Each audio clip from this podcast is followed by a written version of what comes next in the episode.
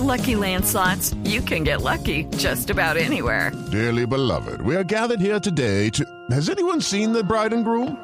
Sorry, sorry, we're here. We were getting lucky in the limo and we lost track of time. No, Lucky Land Casino, with cash prizes that add up quicker than a guest registry. In that case, I pronounce you lucky. Play for free at LuckyLandSlots.com. Daily bonuses are waiting. No purchase necessary. Void were prohibited by law. 18 plus. Terms and conditions apply. See website for details. FM, también en BlueRadio.com. En Facebook, Blue Radio Colombia. A través de Twitter en arroba Blue Radio Co. Y en la señal de TDT.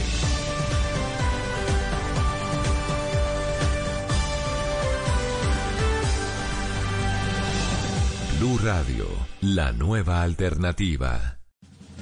Lo mejor de la semana en su ciudad, en Colombia, en América y el mundo, acompañado del análisis de los mejores expertos y periodistas en Sala de Prensa Blue. Aquí empieza Sala de Prensa Blue. Dirige Juan Roberto Vargas.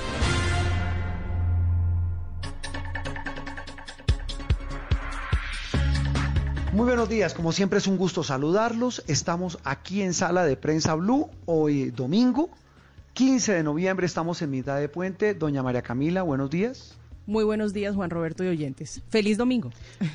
Feliz domingo, un domingo pasado por agua, Andreina, un domingo con lluvias y estamos a la expectativa, todos pensando, todos con el corazón y, con nuestra buena energía en, en, San Andrés, en su archipiélago, que se ve eh, amenazado por el paso de una nueva tormenta y repito, con mucha lluvia en buena parte del país, Andreina.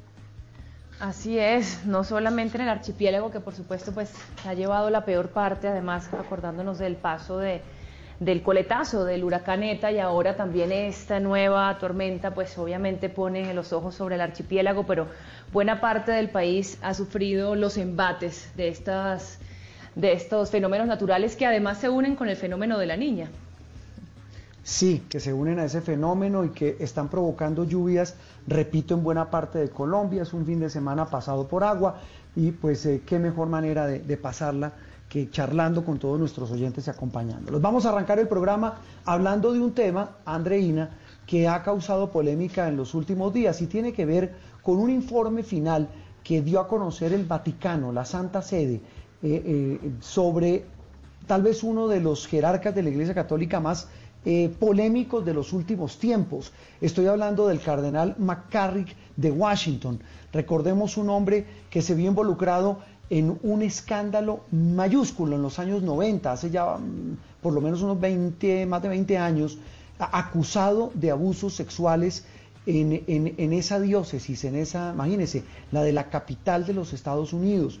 Y el tema llegó a un informe final que entregó en los últimos días el Vaticano. Pues sí, el, ex cardenal y ex obispo de Washington, Theodore McCarrick, por años, por décadas, estuvo eh, inmerso en denuncias de abuso a seminaristas. Y esta, digamos que el escándalo, que es, como usted bien dice, el informe es revelado por el mismo Vaticano, eh, lo cual pues digamos es un, es un buen gesto, es un gesto importante en este momento, en esta cruzada que tiene el Papa Francisco sin embargo, digamos que inclusive su papado y otros dos papados, incluido el de Juan Pablo II, eh, tuvieron conocimiento durante algún tiempo de estos informes y por eso es que, el tema pues se vuelve tan, tan, problemático porque perpetúa, perpetúa un, un, problema que ya hemos venido hablando por mucho tiempo y que se ha destapado y es este, estas redes de abusos sexuales en el seno de la Iglesia Católica. Mm, hay que recordar que el informe que se ha conocido en las últimas horas, repito, es un tema muy doloroso, es un tema difícil, un tema muy polémico y que solo hasta ahora, hay que decirlo, la Iglesia Católica pues le pone el pecho para asumirlo, para afrontarlo y para tomar decisiones. Sobre este caso puntual, tal vez lo más doloroso, y vamos a saludar a nuestro invitado, es que el Papa Juan Pablo II, hoy San Juan Pablo II en su momento, eh, no creyó las denuncias, no creyó mm, las denuncias eh, a las que calificaron de rumores y eh, no solamente disculpó al arzobispo McCarrick, sino que no tomó decisiones. Hoy, tantos años después, el Vaticano emite un documento en el que, entre otras cosas, asegura que prácticamente fue engañado, que no tuvieron conocimiento de todas las denuncias y de la plenitud de las investigaciones. Juan Carlos Cruz es eh, un eh, periodista. es un activista, vive, me corrige, es chileno, vive en los Estados Unidos, trabaja para una multinacional de comunicación y además de, ser un, un, comunicador, un colega, lleva años trabajando este tema y por una razón personal compleja, difícil, pero también eh, que se convierte en todo un ejemplo de resiliencia. Él eh, fue víctima del padre Fernando Caradima, un cura de la llamada élite de Chile, y también sufrió lo mismo. En un principio el Vaticano no creyó esas denuncias, pero luego el peso de los hechos pues no dejó otra alternativa sino que creer a estas, a estas víctimas. Juan Carlos, un gusto saludarte desde Sala de Prensa de Blue Radio en Colombia. Hola Juan Roberto, Andreina, María Camila, muchas gracias por invitarme. Eh, eh, eh, Juan Carlos, cuéntenos un poco de, esa cruzada que usted ha emprendido, de esa labor que lo ha llevado a convertirse en una persona que, habla de este tema y que sobre todo ayuda a entender a otras víctimas de este difícil tema como es el del abuso sexual cometido por sacerdotes católicos. Mira, bueno, por todo es sabido, es cosa de, hacer Google. el caso de nosotros en Chile fue un caso emblemático, un caso que cambió la mentalidad del Papa Francisco, de eh, que lo tenían eh, bastante engañado los cardenales eh, de Chile y otros.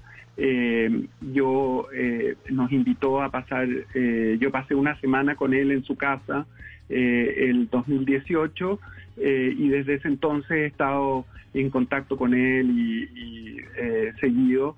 y bueno, a partir de Chile, que fue un antes y un después, eh, han habido eh, cambios enormes en, el tratamiento de los casos de abuso sexual a menores y a adultos vulnerables. Y bueno, eh, es importante destacar que, el Papa Francisco ha hecho muchas, muchas cosas, y, pero que todavía queda obviamente mucho por hacer. Mm. Para ilustrar a nuestros oyentes, ¿cuál ha sido el mayor cambio del pontificado de Francisco en torno a este tema tan doloroso, tan difícil y tan delicado como es, repito, el de afrontar las acusaciones de abuso sexual cometido por sacerdotes y, por jerarcas de la Iglesia Católica. Sí, sí, es, bien tremendo porque hay gente que ha sufrido muchísimo y eh, si hay alguien oyendo eh, este domingo a, lo que estamos hablando, eh, es importante que que hombres y mujeres de cualquier edad que estén oyendo ahí en, en, su país eh, nos estén oyendo conversar, que sepan que, que hay una salida, que no se no no es eh, eh, no, no, no, no es necesario que vivan con esa miseria adentro eh, de, el sufrimiento que el abuso sexual causa, ¿no? y que ahora se entiende más, que ahora hay gente que te, te tiende la mano, que hay gente que te va a creer y que no te mereces vivir esa vida eh, cargada de dolor, sino que te mereces vivir una vida feliz, eh, lo más feliz posible. Eh, ahora, el Papa Francisco ha hecho mucho por eliminar esta lacra del abuso y, y en el fondo eh, mucho más que otro papa. Ahora, no quiere decir que no queden muchas cosas por hacer, ¿no? Eh, pero, por ejemplo, la eliminación del secreto pontificio, que te ataba las manos a las víctimas eh, y, que no podías decir nada y que todo se hacía en secreto y era muy tremendo, la prensa no podía reportear nada, no se le facilitaba nada a nadie. El, el, hecho de que el Papa Francisco hizo un documento que cambia la ley que se llama Possessis Lux Mundi, donde eh, los, no solo se castiga obviamente a los que cometen el abuso, sino que también a los que lo encubren, obispos, arzobispos y cardenales. Eso es un logro enorme. Hizo una cumbre sobre los abusos sexuales en marzo del 2018, donde tuve la suerte de ir a hablarle a todos los obispos del mundo y cardenales del mundo, y, no se me censuró, dije pan, pan, vino, vino. Eh, entonces, eh, queda mucho por hacer, pero el Papa Francisco ha sido eh, el Papa que ha hecho mucho más. Juan Carlos, eh, sin duda eh, lo hemos escuchado anteriormente hablar de, estos temas, inclusive en nuestra emisora en Blue Radio. Eh, usted defiende mucho a, Francisco y es entendible, creo que es una figura que ha traído una renovación increíble a la iglesia y mover a la iglesia es casi como mover pues un transatlántico y, y él lo ha hecho, pero seguramente dentro del seno de la misma iglesia está teniendo muchísima, muchísima oposición. Y eso siempre se ha dicho, pero no, no, está tan claro. ¿Usted sabe a qué se ha enfrentado Francisco por tener estas posiciones tan de avanzada? Tienes toda la razón. O sea, y, y, te, te, corrijo porque lo que dijiste está perfecto, pero si me permite, eh, no tener posiciones de avanzada, sino que eh, eh, hacer justicia, hacer justicia, no una posición de avanzada. con respecto a lo que a lo que a lo que los otros quieren, absolutamente es novedoso. Pero, pero esto es una, esto no es venganza, esto no es nada, esto es meramente hacer justicia con gente que ha sido tremendamente dañada.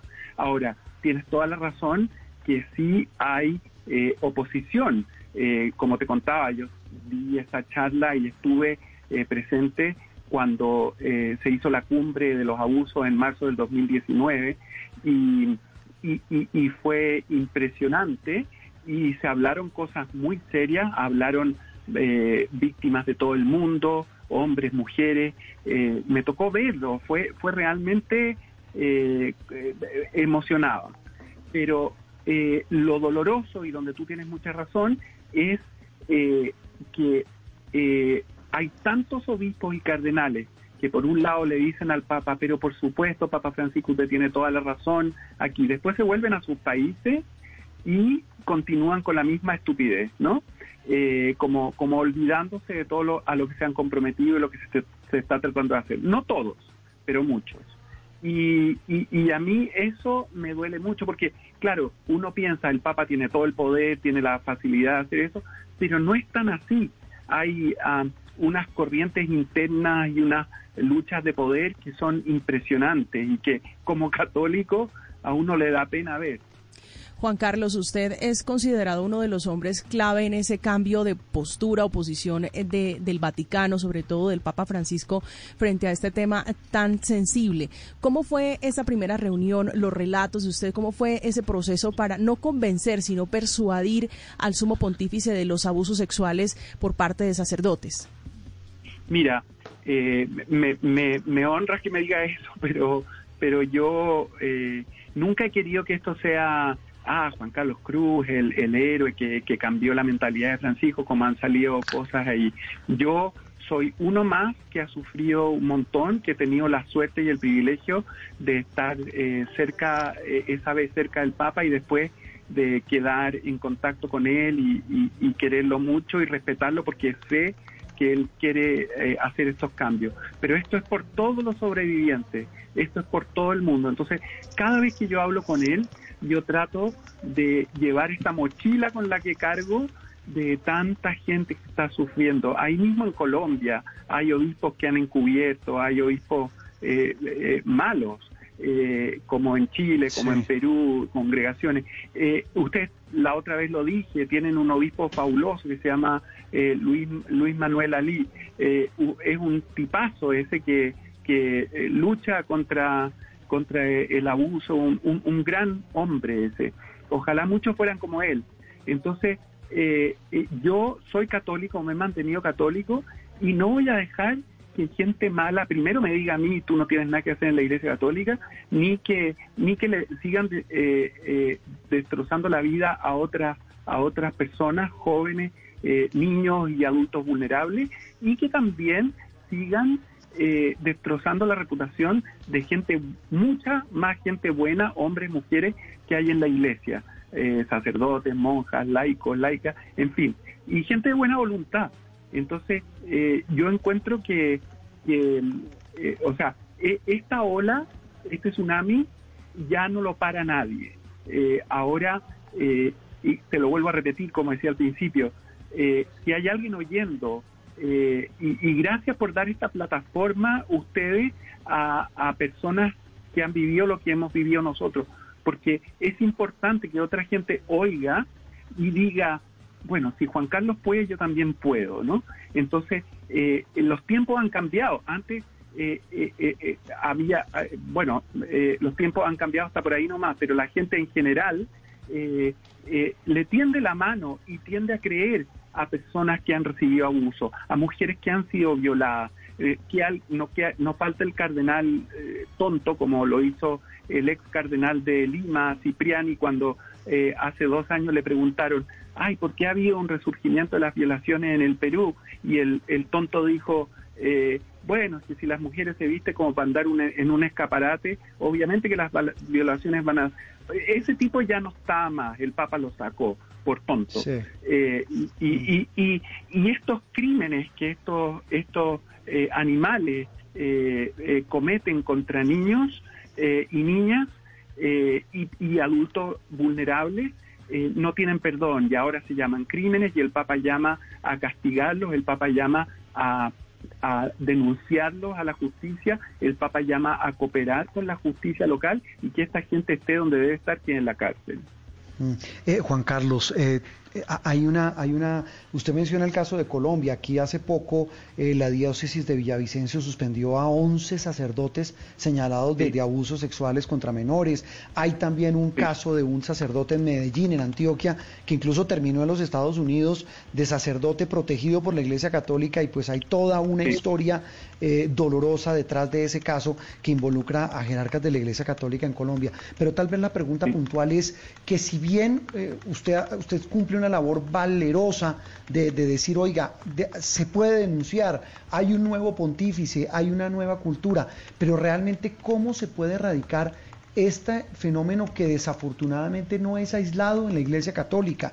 Eh, eh, hemos visto todo lo que ha pasado en diferentes partes del mundo, lo que usted nos cuenta que le mm. ocurrió a usted en Chile, y lo que queda en evidencia es que dolorosamente no es un tema que parezca aislado. ¿Cómo se, cómo se erradica eh, un, tema tan espantoso, tan monstruoso, en una, en una mm. entidad que, que se supone solo debe generar buenos sentimientos, como es la Iglesia Católica. Sí, eh, mira, tienes toda la razón.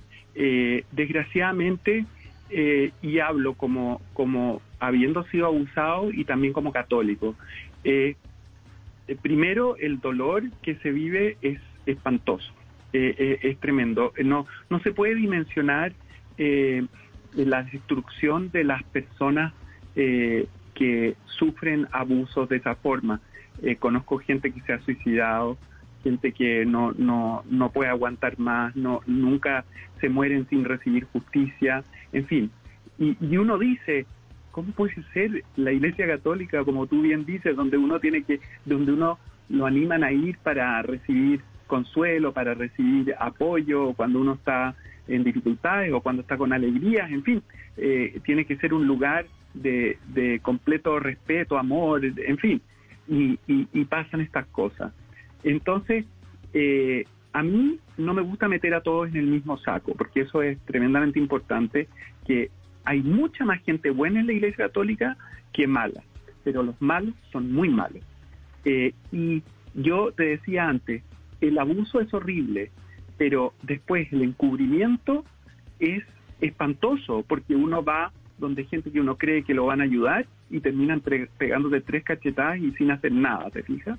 Entonces, esa gente se merece la cárcel. Ahora, esto no es una cosa que va a cambiar de un día para otro, pero yo creo que se están dando pasos eh, gigantes, eh, primero por la sensibilización o, o, eh, eh, o el, el, foco que se está poniendo y es gracias también a gente como ustedes que prenden un foco donde otra gente quiere que haya pura oscuridad. Entonces eso es importante eh, y, que, y que la gente ahora se está atreviendo a hablar, que existen las redes sociales, que se puede denunciar a la justicia, que ahora se entiende más lo que antes se trataba de ocultar. Eh, y, y, entonces yo creo que vamos eh, dando unos pasos importantes eh, para que muchos eh, reciban justicia y, y, como te decía antes, vivan la vida que se merecen vivir, que es una vida feliz. Nadie se merece a ninguna edad que lo, lo abusen, y menos en la iglesia. Entonces, eh, yo, eh, como te decía, creo que el Papa Francisco está dando pasos tremendamente importantes. El informe McCarrick que salió acá es como el estándar de lo que debería ser. No debe ser un informe eh, solo un privilegio para algunos, sino que debe ser el estándar que reciban toda la gente que ha sido abusada. Y una vez que se sepan, se haya investigado, se sepa quién hizo qué, esa gente debe ir a la justicia y se les debe eh, juzgar por sus crímenes. Esto ya no es un pase así, eh, como tú decías, eh, este de Medellín que terminó en México o esto. O sea, esos curas de Villavicencio también lo, sabía el caso. Eh, es un escándalo, es un espanto, pero me alegro que los hayan suspendido. Eh, pero también hay que ver qué obispos estaban metidos, quiénes encubrieron. La cosa no termina ahí.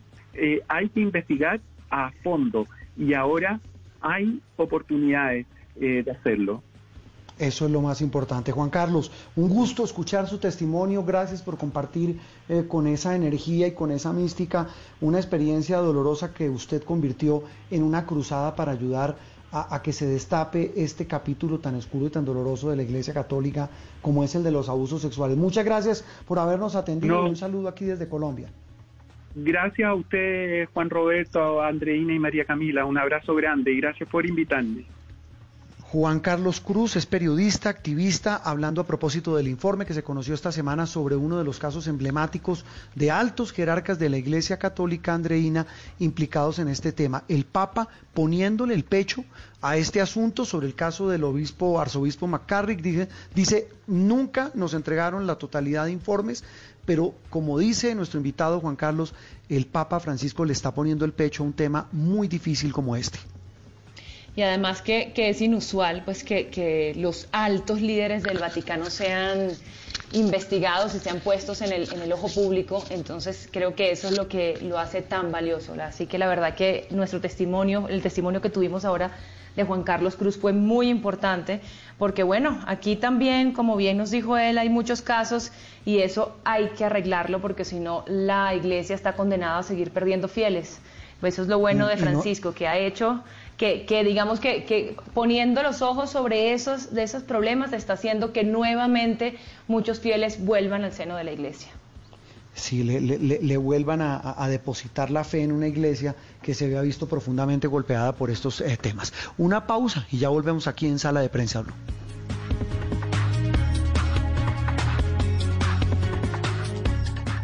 Estás escuchando Sala de Prensa Blue.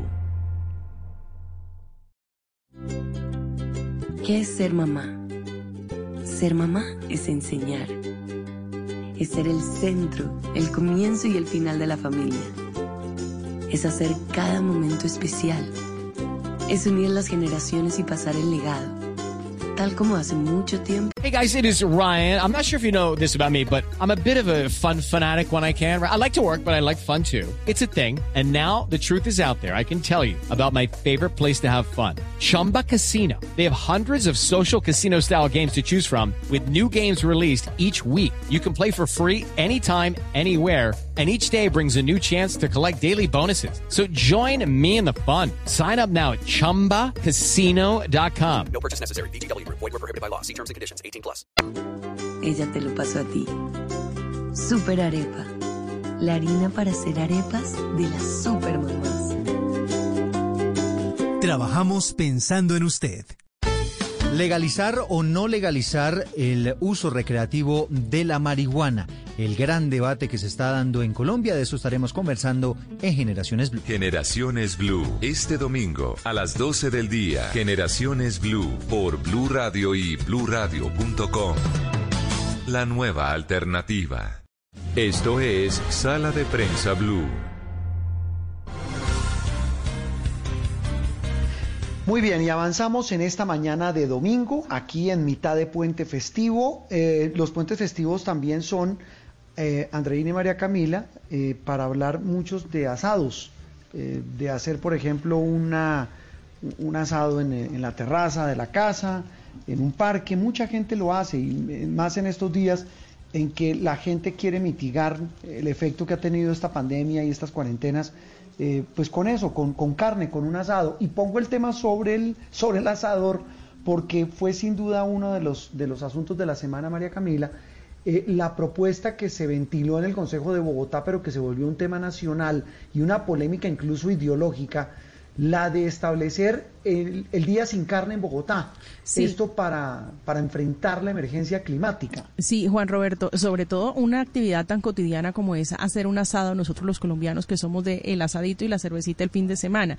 Y la discusión se dio esta semana en el Consejo porque el lunes le dio vía libre a este proyecto que declara la emergencia climática en Bogotá. Esta iniciativa deberá pasar ahora a sanción por parte de la alcaldesa Claudia López y es un proyecto, Juan Roberto y oyentes, para que lo entendamos en contexto, que consta de 11 artículos y establece 40 mandatos y estrategias que deberá seguir la administración distrital y las dos siguientes, y tiene como objetivo no otra cosa, sino reducir la vulnerabilidad de la población y los ecosistemas frente a la crisis climática y fortalecer las capacidades para que se genere una reducción de los efectos de eh, invernadero, entre otros aspectos. Sin embargo, llamó poderosamente la atención ese pedacito que usted menciona, y es que la mm. concejal eh, Susana Muhammad dice que eh, se pretende que se declare el Día sin Carne en Bogotá como una de las maneras que genera conciencia sobre este efecto invernadero. Eso, por supuesto, generó eh, la discusión en algo, en una discusión ideológica en la que se metió el señor José Félix Laforí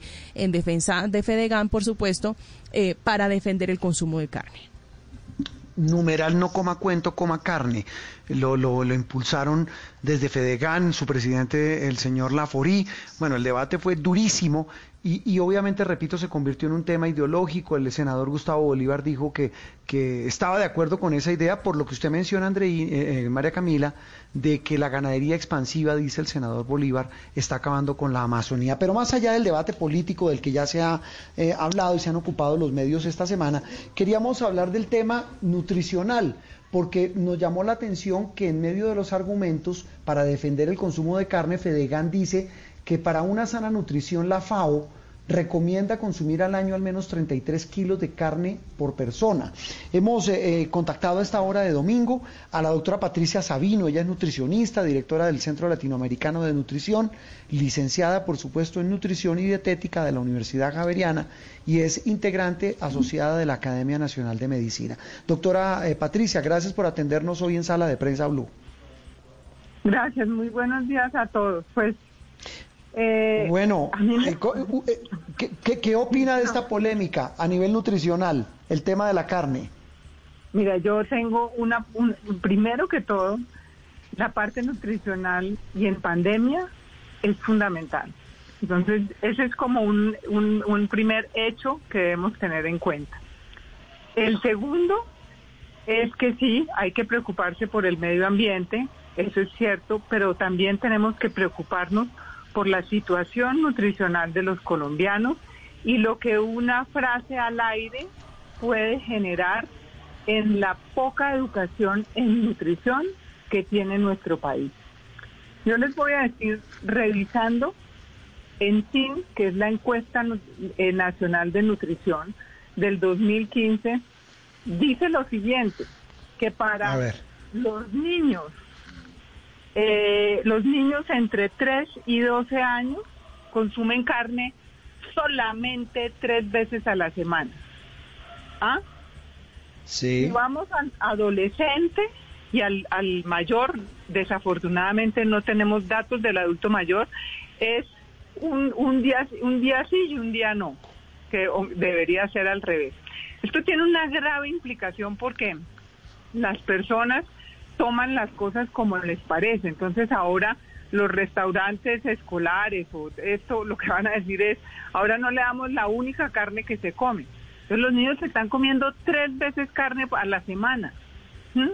Y ahora les van a cambiar por una dieta que seguramente va a estar llena de harinas a una población como la colombiana que ya estamos rayando el 56% entre sobrepeso y obesidad.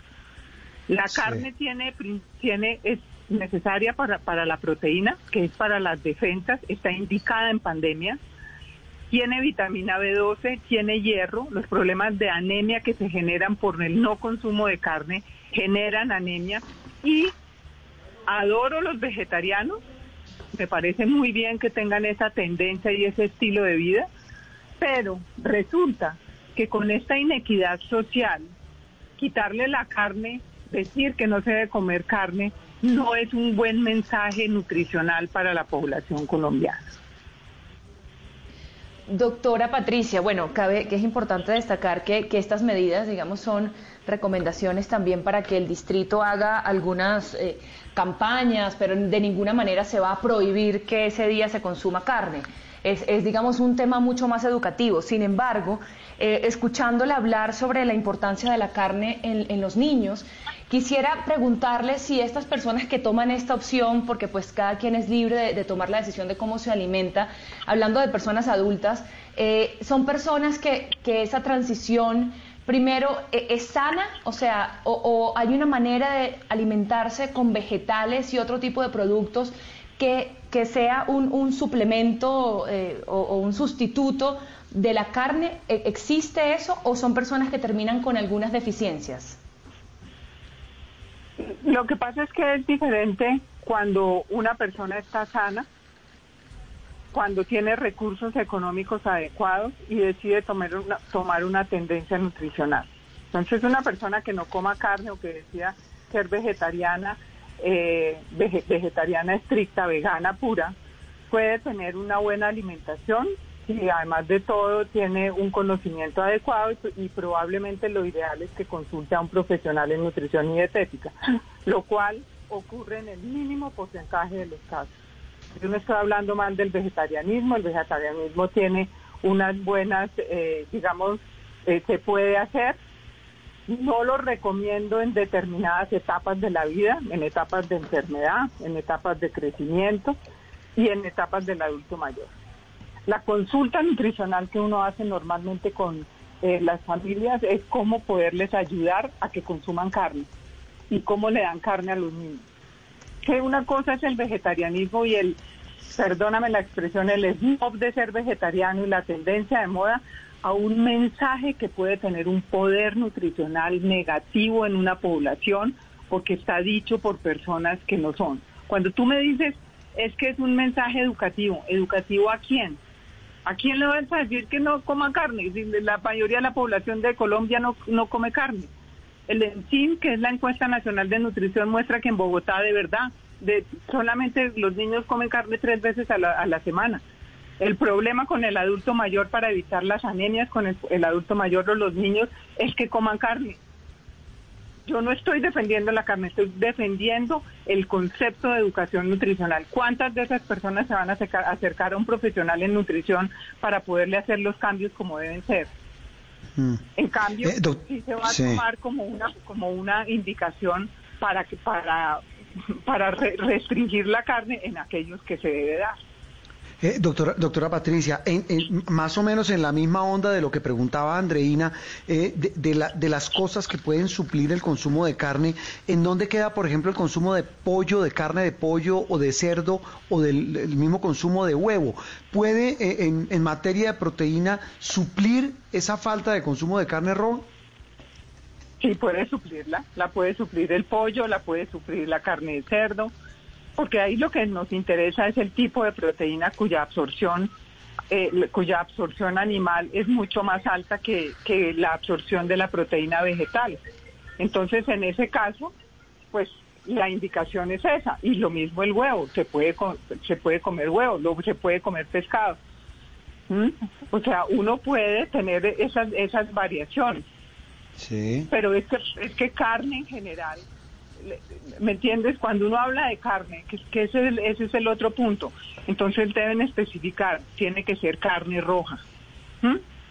Porque es que el concepto para la gente en general es un concepto que llega con una información eh, sin una profundidad y una densidad. ¿Ves? sin duda. Sí, doctora, entiendo su punto perfectamente eh, lo que quiere decir que, esto, digamos, es un, mensaje masivo que pareciera realmente estar dirigido solo a una es una pequeña parte de la población que puede decidir sobre estos temas. Sin embargo, volviendo a centrarme sobre esta parte de la población, entendiendo que muchos de ellos toman esa decisión porque también, digamos que hay, hay un, un, imperativo de, de, cierta forma ético para ellos, porque son personas que de pronto, eh, no solamente, María Camila ahora hablaba de los gases de efecto invernadero, pero también a la agricultura se le adjudica ser uno de los mayores motores de la deforestación, por ejemplo, en la Amazonía, eh, porque pues convierten el bosque en pastizales para, para las vacas, también el consumo de agua. Eh, teniendo todo esto en cuenta, las personas que sí tienen esa posibilidad de decidir por este imperativo ético y dicen voy a empezar a ser vegetariano o vegano, ¿cuál es la recomendación usted como profesional para hacer ese tránsito? ¿Uno puede hacer eso de un día para otro? Eh, puede, yo para mí la recomendación es que siempre vayan con un profesional de nutrición o un profesional de la salud, porque tú, pues porque necesariamente puedes tener una enfermedad de base que haga que sea mejor que tengas un consumo de proteína más alto al que, al que vas a tener. Y cuando tú estás comiendo, eh, y para poder cambiar la carne roja, pues si la vas a cambiar por pollo y pescado, digamos que eso es, eso es más fácil. O si la vas a cambiar por huevo, pues una porción de carne equivale a dos, a dos huevos, a dos huevos. Entonces estos son, digamos que cambios mucho más sencillos pero el hacer un cambio a largo plazo genera deficiencias vitamínicas, genera deficiencias, por ejemplo, de B12, genera, genera anemia. Y, lo que me parece es que hay momentos en la vida, ¿me, entiendes? Hay momentos en la vida en que uno puede hacer esas cosas. Si tú estás comiendo carne todos los días, se vas a dejar de comer carne, un día no te va a pasar nada. Carne roja, además. Entonces la vas a cambiar por pollo, pues no te va a pasar nada pero es que esa no es la realidad de la población colombiana. Es que eso es lo que yo te quiero, lo que yo les quiero mandar del mensaje. Lo que nosotros sufrimos los profesionales de nutrición es cómo adecuar la alimentación para la para los niños y los ancianos o lo, pues no ancianos, las personas de tercera edad. Cómo incrementar que eh, consuman más carne, que tomen más leche, que coman más pollo, pescado y huevo. ¿Por qué? Porque eso es lo que el por los diferentes niveles adquisitivos y más con la pobreza que está generando la misma pandemia, no lo pueden hacer. Entonces, claro, si yo a una persona de un estrato alto le dice uno, pues no coma carne un día, pues ni le va ni le viene. Pero es que este mm. mensaje no cae allá. Este mensaje cae para todo el mundo. Y ese es el problema. Sí, y, viendo tal vez una cosa final, doctora Patricia, eh, ese informe tan doloroso de hace algunos días, según el cual es mucho más el número de hogares en Colombia que hoy ya ni siquiera pueden tener tres comidas al día, sino escasamente dos. Exactamente, ¿me entiendes? Y entonces uno manda este mensaje. hay tiempo para todo.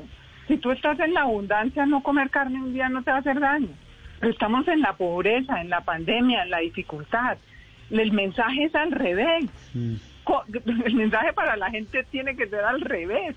Consuma carne por lo menos una vez a la semana.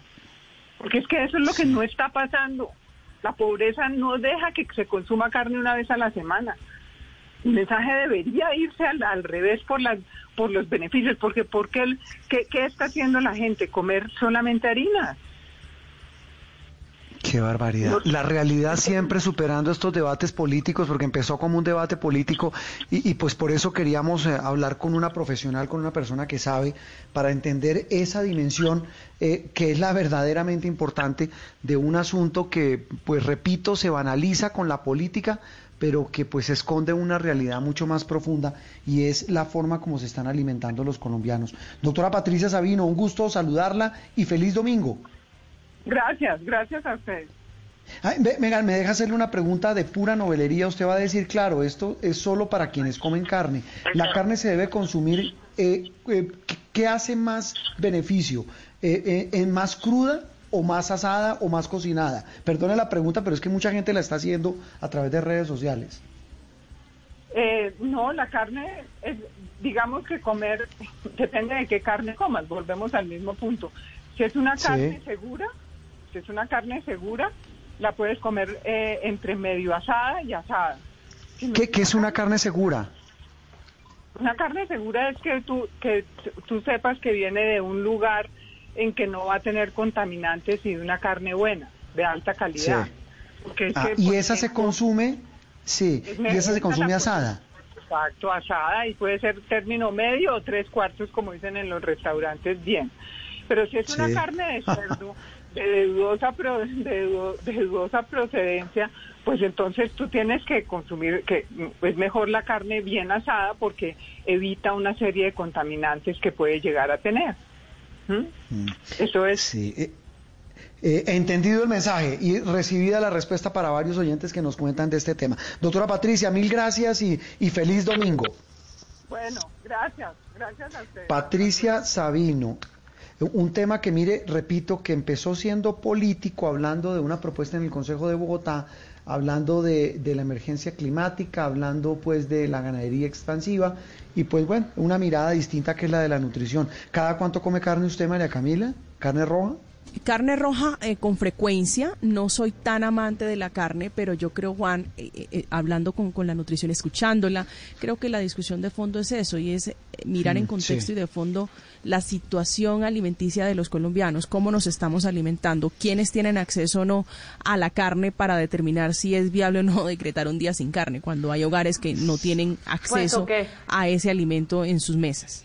O que se Andrea. hiciera algún tipo de programa que, tuvie- que incluyera solidaridad y que si yo tengo eh, medios para comer carne y decido no comerla, pues dono esa carne para personas que lo necesitan. O sea, creo que el punto de vista que nos dejó la, la doctora es muy valioso, pero no hay que dejar de lado el daño que le hace la ganadería al cambio climático, porque eso es una realidad, eso, eso es un hecho. Eh, ella lo, lo menciona al comienzo, Andreina. Ella dice, mire, eso es otra cosa. Y eso es un mal manejo de un negocio y de una actividad eh, que, que- ya sabemos que, que, pues eh, es muy importante para el país, como ella lo dice, pero eh, eso es otro asunto. Pero lo otro es que ella dice que en medio de esta polémica, lo realmente importante es que la gran mayoría de colombianos no pueden consumir carne a la semana, no porque quieran, sino porque materialmente no pueden. Eh, seguimos en sala de prensa Blue. Listo.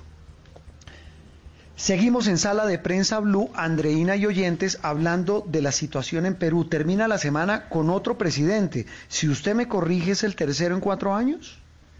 Tercero en cuatro años y de una lista larga de presidentes del Perú que han terminado saliendo por la puerta trasera o investigados después de, ser presidentes. Le hago el conteo rápido. Bueno, Fujimori salió destituido. Luego Alan García, Alejandro Toledo, Ollanta Humala y Pedro Pablo Kuczynski, todos involucrados con el escándalo de Odebrecht. Y esta semana vimos a Martín Vizcarra, quien fuera el vicepresidente de Pedro Pablo Kuczynski, quien había asumido el poder y un hombre que había, digamos, librado una batalla contra la corrupción, lo vimos salir de, de- la presidencia por cuenta del Congreso, que le hizo la segunda moción de destitución en, en menos de tres meses y en esta segunda, pues eh, ya, ya definitivamente el Congreso decidió sacarlo. Si es justo o no es justo, si se debió o no se debió, qué hay detrás de todo esto, esas son las, las incógnitas que, que que tenemos muchos en la región y también, por supuesto, los peruanos.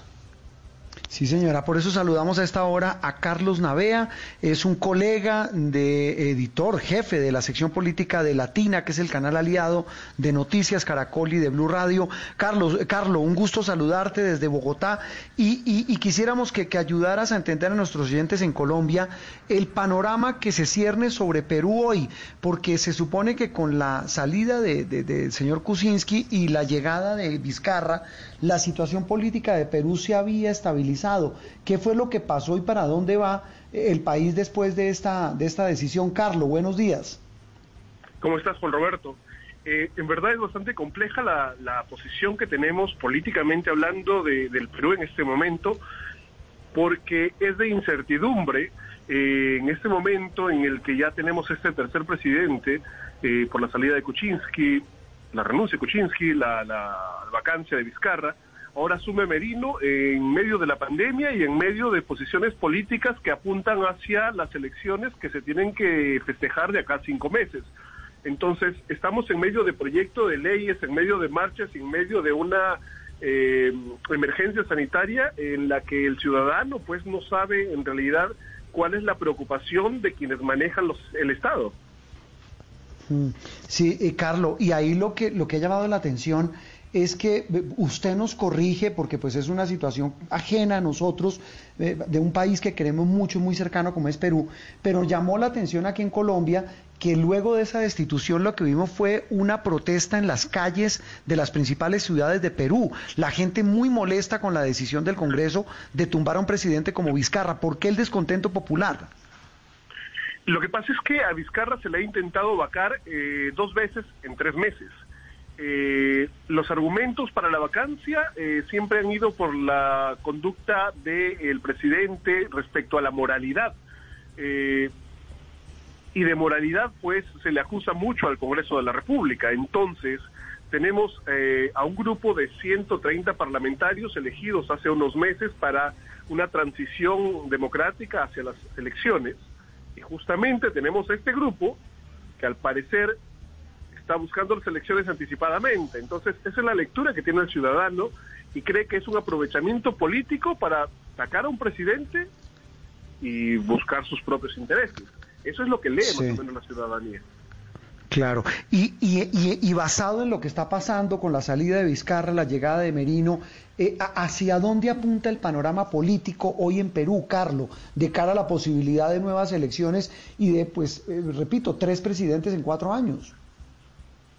En este momento tenemos aletargadas las investigaciones por el caso Odebrecht que ha comprometido a una serie de eh, políticos y pre- expresidentes de acá del Perú, políticos importantes además. Eh, tenemos a los partidos políticos que ya empezaron campaña para las elecciones que se van a llevar en cinco meses. Tenemos proyectos de ley eh, que se han realizado por la pandemia que involucran fondos eh, grandes, gruesos eh, del eh, erario nacional y que el Ejecutivo, eh, Vizcarra, no quería aprobarlos y parece que con esta nueva gestión de Merino se van a aprobar y van a pasar por un tubo muchos, muchos de estos proyectos. Entonces, el panorama que tenemos es que tienen que darse las elecciones de acá cinco meses y que eh, los proyectos de ley, los intereses de los partidos van a ser muy bien respondidos por Merino ya como jefe del Estado. Mm, Cuando tú- Carlo. tú, dices, eh, Carlos, perdón, Andreina, que, que atender los intereses de los partidos eh, significa qué? ¿Cambiar qué en favor de qué partidos? A ver, por ejemplo, el proyecto de ley sobre retiro de las AFP es un proyecto que ya había sido observado, o sea, rechazado por Martín Vizcarra. Esto fue devuelto al Congreso. Es un proyecto que está defendiendo el señor Luna Morales, eh, que es del partido Podemos, cuyo padre está siendo investigado por actos de corrupción, caso Odebrecht. Eh, él ha tomado como bandera este proyecto de las al retiro de los fondos de las AFP y ahora que eh, Vizcarra pues no va a estar para observar esta ley, quien debe eh, observarla o eh, firmarla es Merino. Y quien ha sido uno de los principales artífices de esta primera y segunda vacancia es Podemos, de Luna. Entonces, por ahí se van manejando una serie de eh, alianzas eh, que van a terminar dando por resultado algunos resultados favorables para algunas campañas de algunos partidos. Carlos, ¿y, qué, le dice usted su, olfato periodístico y por supuesto la información que maneja en cuanto a lo que el mismo Martín Vizcarra esbozó esta semana asegurando que todo esto es una retaliación por su lucha frontal contra la corrupción? ¿Ustedes cómo lo ven? ¿Es cierto esto o de pronto hay alguna investigación concluyente respecto a esta, a esta recepción presunta de sobornos cuando Vizcarra era gobernador? Hay cosas tangenciales. Eh, a ver, hay aspirantes a colaboradores eficaces en la fiscalía que señalan que Vizcarra ha recibido dinero. Eso cuando era presidenta regional de Moquegua, una región de acá del Perú. Eh, y por otro lado tenemos eh, aquellos que han sido o que están siendo investigados por la fiscalía que señalan que Vizcarra lo que está haciendo es presionarlos a, a la fiscalía para que frene a los partidos y a sus líderes y lo, lo ven a Vizcarra como el gran, este, digamos, autor de las investigaciones en contra de ellos. Entonces, tenemos de todo. Tenemos investigaciones que se están llevando por el caso de Vizcarra, cuyos colaboradores eficaces señalan que se ha recibido dinero, y tenemos a los líderes de los partidos que señalan que Vizcarra presiona a la fiscalía para demoler a estos partidos. Mm. Ya, ya estamos viendo, como decimos en Colombia, para dónde va el agua al molino. Carlos, un gusto saludarte y gracias por haber estado aquí en Sala de Prensa Blue en Colombia. Bien, Juan Roberto, un abrazo. Carlos Navea, jefe de política de Latina, el canal aliado de noticias Caracol y Blue Radio, dibujándonos ese panorama tan confuso que viven hoy los peruanos tras la destitución del presidente Martín Vizcarra. Una pausa y regresamos en instantes aquí en Sala de Prensa Blue.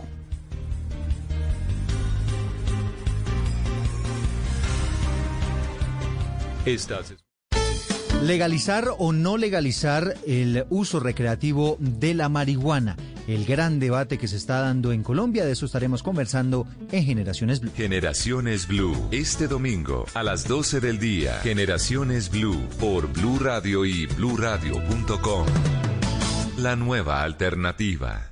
Este puente festivo en, en Blue Jeans, el lunes festivo, los nueve arquetipos de la personalidad y su impacto en nuestra socialización. No se pierdan toda la música y el entretenimiento en, en Blue Jeans de Blue Radio. En Blue Jeans, todo este fin de semana por Blue Radio y bluradio.com. La nueva alternativa. Para volver a soñar, para clasificar por tercera vez consecutiva, para el orgullo de toda una nación, para vivir, sufrir, vibrar, llorar, cantar. Grita, salta, todo porque juega Colombia. Todas las eliminatorias, vívelas, súfrelas, llóralas, cántalas en Blue Radio, porque a partir de este momento estamos en modo fútbol mundial. Blue Radio y bluradio.com. Radio Eliminatoria. Estás escuchando Blue Radio. Disfruta una mañana de ejercicio en familia. Es tiempo de cuidarnos y querernos. Banco Popular. Hoy se puede. Siempre se puede. Llegó la Feria Positiva, Feria Popular Digital para pensionados del Banco Popular. Un espacio de bienestar y mucha diversión para la generación que lo merece todo, donde encontrarás actividades de interés, tasas especiales en nuestra oferta diamante, descuentos en comercios aliados y mucho más. Ingresa ya a www.feriadiamante.com y conoce todo lo que tenemos para ti. Hoy se puede, siempre se puede. Banco Popular. Somos Grupo Aval. Vigilado Superintendencia Financiera de Colombia. Voces y sonidos de Colombia y el mundo en Blue Radio y bluradio.com, porque la verdad es de todos. 11 de la mañana, un minuto, momento de actualizar las noticias en Blue Radio, lo más importante en Colombia y el mundo. Por supuesto, la noticia del día y del fin de semana sigue siendo la emergencia invernal y particularmente el eh, paso del el huracán Iota que nos tiene muy pendientes en el archipiélago de San Andrés y Providencia, también las muy graves emergencias en el departamento de Chocó y en el Urabá antioqueño. Antes les contamos una noticia de última hora que acaba de entregar el ministro de Defensa Carlos Holmes Trujillo junto al director de la policía, el general Óscar Ateortúa, en el departamento del Chocó, donde viajaron, entre otras cosas, para ponerse al frente justamente de la atención de los damnificados en esa región del país. Fue capturado, atención, alias el indio Ronald, el tercer cabecilla de las disidencias de las FARC que están al mando de Iván Mordisco. Dijo el eh, ministro de Defensa y también el director de la policía que se trata de un cabecilla muy importante en esa estructura, responsable principalmente del reclutamiento de niños, del acopio de explosivos y de atentados contra la fuerza pública. Le preguntaron en esa rueda de prensa también al eh, ministro de Defensa y al director de la policía sobre el asesinato en las últimas horas de un líder indígena en el Alto Baudó, en el departamento del Chocó. El director de la policía confirma ese crimen y dice que se han desplazado unidades del CTI de la Fiscalía y de la DIJÍN de la Policía Judicial para investigar el asesinato y dice que esto es eh, producto, entre otras cosas, de una muy dura confrontación que tienen en esa región del país el Clan del Golfo y el ELN. Sobre el tema del invierno, atención que acaba de confirmar la gobernación del Chocó que son 6.700 las familias afectadas en ese departamento por cuenta de lo que está ocurriendo con el invierno. Vamos a ir eh, precisamente a la ciudad de Medellín, al departamento de Antioquia, con lo último sobre la emergencia invernal. Valentina Herrera, buenos días. Hola Wilson, buenos días. Precisamente termina esta hora esa rueda de prensa liderada por el ministro de Defensa en la que tenga todos los detalles de las afectaciones que ha dejado esta temporada invernal en el departamento del Chocó. Usted lo decía, tienen un censo a esta hora de 6.700 familias damnificadas por crecientes, por desbordamientos de ríos, también por deslizamientos y esto se traduce en un aproximado de 21 mil personas afectadas. Sin embargo, ha dicho el ministro que ese censo puede crecer en las últimas horas. También se mencionó el caso de la persona fallecida. Que fue un niño de 14 años en el municipio del Carmen de Atrato, tres lesionadas, hablan de tres casas con pérdida total y también de dos vías nacionales afectadas. La principal es la vía que conduce de Medellín a Quibdó, en la que se registran en inmediaciones del Carmen de Atrato más de siete derrumbes que incluso tienen varios, varios vehículos atrapados en esa zona. Ha dicho el ministro que este es un primer balance que se ha hecho de toda la afectación en el departamento. Son más o menos 11 municipios que han reportado inundaciones y que nuevamente se van a reunir para para terminar de completar el censo de las personas que van a necesitar ayuda, de los que van a necesitar ser evacuados y también de las ayudas que se van a entregar prioritariamente y por supuesto la recuperación de las vías en este departamento del Chocó Wilson. Muy bien, Valentina, de gran dimensión eh, la consecuencia precisamente de la emergencia allí en el departamento del Chocó a raíz de las eh, lluvias que están azotando a la mayor parte del país. Les contábamos esta mañana más temprano como en Santander, por ejemplo, prácticamente todos los municipios fueron declarados en calamidad pública, una cantidad muy importante de ellos. Otras noticias judiciales a esta hora, Oscar. Sí, señor, fue desarticulada en Bogotá una banda dedicada al robo de motocicletas en más de cinco localidades. Hay varias personas capturadas. José David Rodríguez. Oscar, dice el director seccional de la Fiscalía en Bogotá, José Manuel Martínez, que estas personas, una vez hurtaban las motocicletas en más de cinco localidades de la ciudad, pues pedían rescate a los dueños. Escuchemos hurtaban motocicletas bajo la modalidad del jalado para después de exigir dinero a los propietarios a cambio de la devolución de las mismas estando vinculados esta organización a 24 eventos delictivos con una cuantía aproximada de 200 millones de pesos. Y se imputaron los delitos de concierto para delinquir, hurto calificado y agravado, presentación y extorsión. Dice la fiscalía que la localidad en donde más cometían hurtos estas personas es la localidad de Kennedy con más de 13 vehículos hurtados.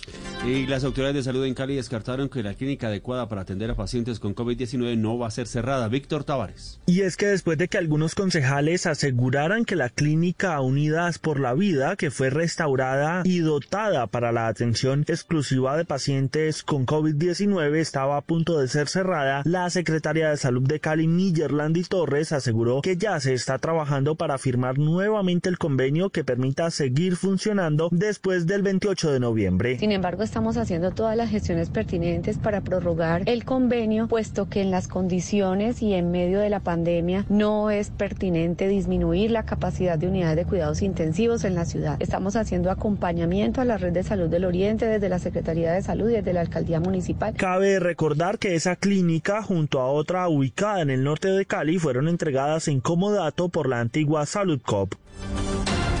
Muy bien, eh, Víctor, gracias. Hablamos ahora de los accidentes viales en el país. Hoy es una fecha importante a propósito de este tema y los indicadores pues no son buenos. Según el Ministerio de Salud en nuestro país, muere una persona cada 77 minutos producto de siniestros viales. Estefanía Montaño. En Colombia para el año 2019 los siniestros viales dejaron 6.826 personas fallecidas y 36.812 lesionadas. Los usuarios de motos fueron las víctimas más afectadas, representando un 53,7% del total de fallecidos y un 55,8% de todos los heridos. Esto seguido de los peatones. Habla Jairo Hernández, subdirector de Salud Ambiental del Ministerio de Salud. El Ministerio de Salud y Protección Social implementa la estrategia de movilidad saludable, segura y sostenible a través de la articulación de acciones intersectoriales en tres ejes principales como son saludable, moverse más veces, más tiempo, sin dependencia de medios motorizados. Otro de los ejes es el de ser seguros y sostenibles, pero es que en el 2019 una persona murió por siniestros viales cada 77 minutos y 35% de las víctimas tenían entre 20 y 34 años de edad. Sí, señora, eso da una cuenta de 18 víctimas cada día, la mitad de ellos motociclistas. Hoy precisamente es el Día Mundial en recuerdo de las víctimas de los accidentes de tránsito.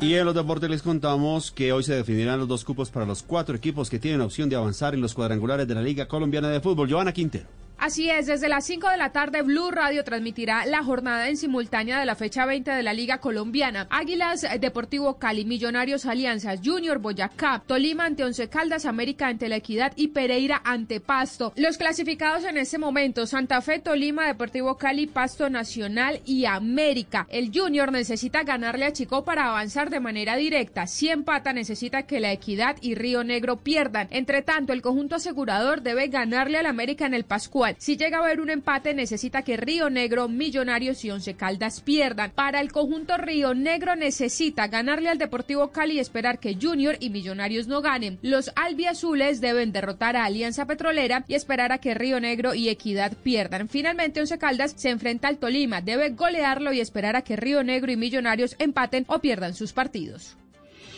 La noticia del momento en Blue Radio. 11 de la mañana, 9 minutos, regresamos al departamento de Antioquia. Atención, se conoce a esta hora que aparecieron varias de las personas cuyo paradero era un misterio después del eh, grave derrumbe, la emergencia muy compleja que se registra en el Urabá antioqueño. Lo último, Valentina. Sí, Wilson, las autoridades departamentales acaban de confirmar que fueron encontradas ocho personas con vidas de las que habían sido reportadas como desaparecidas tras esta avenida torrencial en zona rural de Dabeiba. Estamos hablando del occidente antioqueño. Según el reporte preliminar, estas personas fueron encontradas con bastantes lesiones, fueron encontradas por los diferentes organismos de socorro que trabajan desde primera hora en esas zonas, en las diferentes cuatro veredas y ya están siendo trasladadas a los hospitales del municipio para verificar su estado de salud y, por supuesto, para atenderlos. Con esta información que se da incluso minutos antes de la llegada del presidente Iván Duque a ese municipio, la cifra de personas desaparecidas y con las que continuará la búsqueda se mantiene en 10. Reiteramos entonces, ocho personas que habían sido reportadas desaparecidas en la emergencia en fueron encontradas con vida, Wilson. Noticias contra reloj en Blue Radio. A las 11 de la mañana, 10 minutos, noticia en desarrollo. El canciller de Austria, Sebastián Kurz, anunció este domingo su intención de que el gobierno facilite pruebas de coronavirus a la totalidad de su población, unos 8.8 millones de habitantes, de forma similar a lo que hizo Eslovaquia. La cifra, la Protección Civil de México informó que hay más de 368 mil personas afectadas por inundaciones registradas en las últimas semanas en la región sureste de México, principalmente en el estado de Tabasco, Chiapas y Veracruz. Y quedamos atentos porque tres personas resultaron heridas hoy tras un tiroteo y una agresión con un cuchillo en la zona norte de Bruselas sin que se conozcan aún las circunstancias del ataque, informó la policía. Hablación de esta y otras noticias en blurradio.com. Continúen con Sala de Prensa. Eres un romántico empedernido. Sabes que por amor haces lo que sea. Incluso cocinar las más ricas pastas. Y traer a tu casa una de las ciudades más románticas del mundo. Donde Romeo y Julieta se amaron por siempre. Sin duda, eres un campeón. Una de las capitales mundiales de la ópera. Para ti, nada es imposible. Apuesto a que eso no se lo esperaba. Pastas Verona. Si sabes de amor, sabes de pasta. Trabajamos pensando en usted. Blue Radio. Radio Eliminatoria presenta este martes 17 de noviembre, desde las 2 de la tarde, Ecuador-Colombia. Blue Radio, la nueva alternativa. Esta es Blue Radio. En Bogotá, 89.9 FM. En Medellín, 97.9 FM. En Cali, 91.5 FM. En Barranquilla, 100.1 FM. En Cartagena, 1090 AM. En Bucaramanga, 960 AM. En Pereira y el norte del Valle, 89.2 FM. En Tunja, 103.1 FM. En Villavicencio, 96.3 FM. En Armenia, 89.2 FM. En norte de Santander, 97.7 FM. En Neiva, 103.1 FM. Y en Córdoba, 96.0 FM. También en bluradio.com. En Facebook, Blue Radio Colombia. A través de Twitter en arroba Blue Co. Y en la señal de TDT.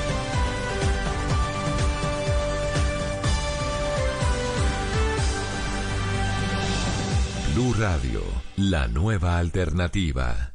Esto es Sala de Prensa Blue.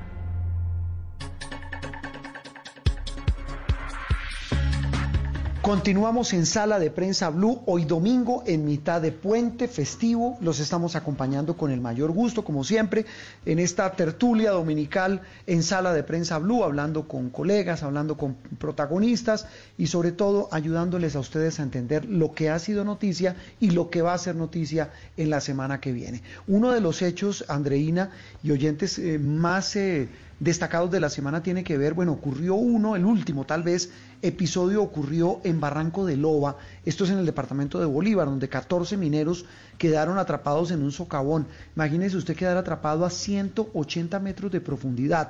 A Dios gracias, afortunadamente fueron rescatados sanos y salvos, pero ya había ocurrido, Andreina, otra serie de, de hechos similares en minas, especialmente de Cundinamarca y de Boyacá. Sí, de Boyacá había pasado apenas en octubre también otra situación similar eh, que por supuesto mantuvo por mucho más tiempo en vilo al país, en este caso de, de, la mina de Bolívar, afortunadamente fueron rescatados rápido. Sin embargo, nos dejan muchas preguntas sobre qué está pasando con las minas en el país, cuál es la situación de seguridad, por qué se están presentando tan seguido estos casos. Esa es la pregunta. esa es la esa es la gran pregunta. Pero yo creo que más allá de hablar con expertos, tratar de buscar eh, respuestas de quienes manejan este tema, hay que hablar con los protagonistas, con aquellos que están metidos en, esta actividad y que la han desarrollado durante toda su vida. Don Pedro Araque, gracias por acompañarnos. Buenos días. Eh, buenos días, periodista. ¿Cómo está? Muy bien, don Pedro. Don Pedro, ¿dónde está usted? Yo estoy acá en mi sitio de trabajo, Socha, Boyacá. Es, es eh, eh, cuéntenos y cuénteles a nuestros oyentes cómo es su sitio de trabajo. Eh, yo tengo una empresa de carbones, pero fuera de eso, pues yo soy del grupo de socorredores mineros a nivel nacional. Sí. ¿Cuánto lleva usted metido en, el, en, en esta actividad de minería, don Pedro? Llevo 24 años y de igual manera desde esa época me capacitaron gracias a la Agencia Nacional de Minería y sus instructores que lo capacitan a uno eh, de la mejor manera, eh, enseñándole todas las medidas de seguridad, todos los protocolos para lograr en un evento de esos pues uno no ir a accidentarse sino dar los mejores resultados. Antes de hablar de estos eventos de los que usted menciona, don Pedro, quisiera que, les contara a nuestros oyentes de Sala de Prensa Blue cómo es una rutina de trabajo de un minero.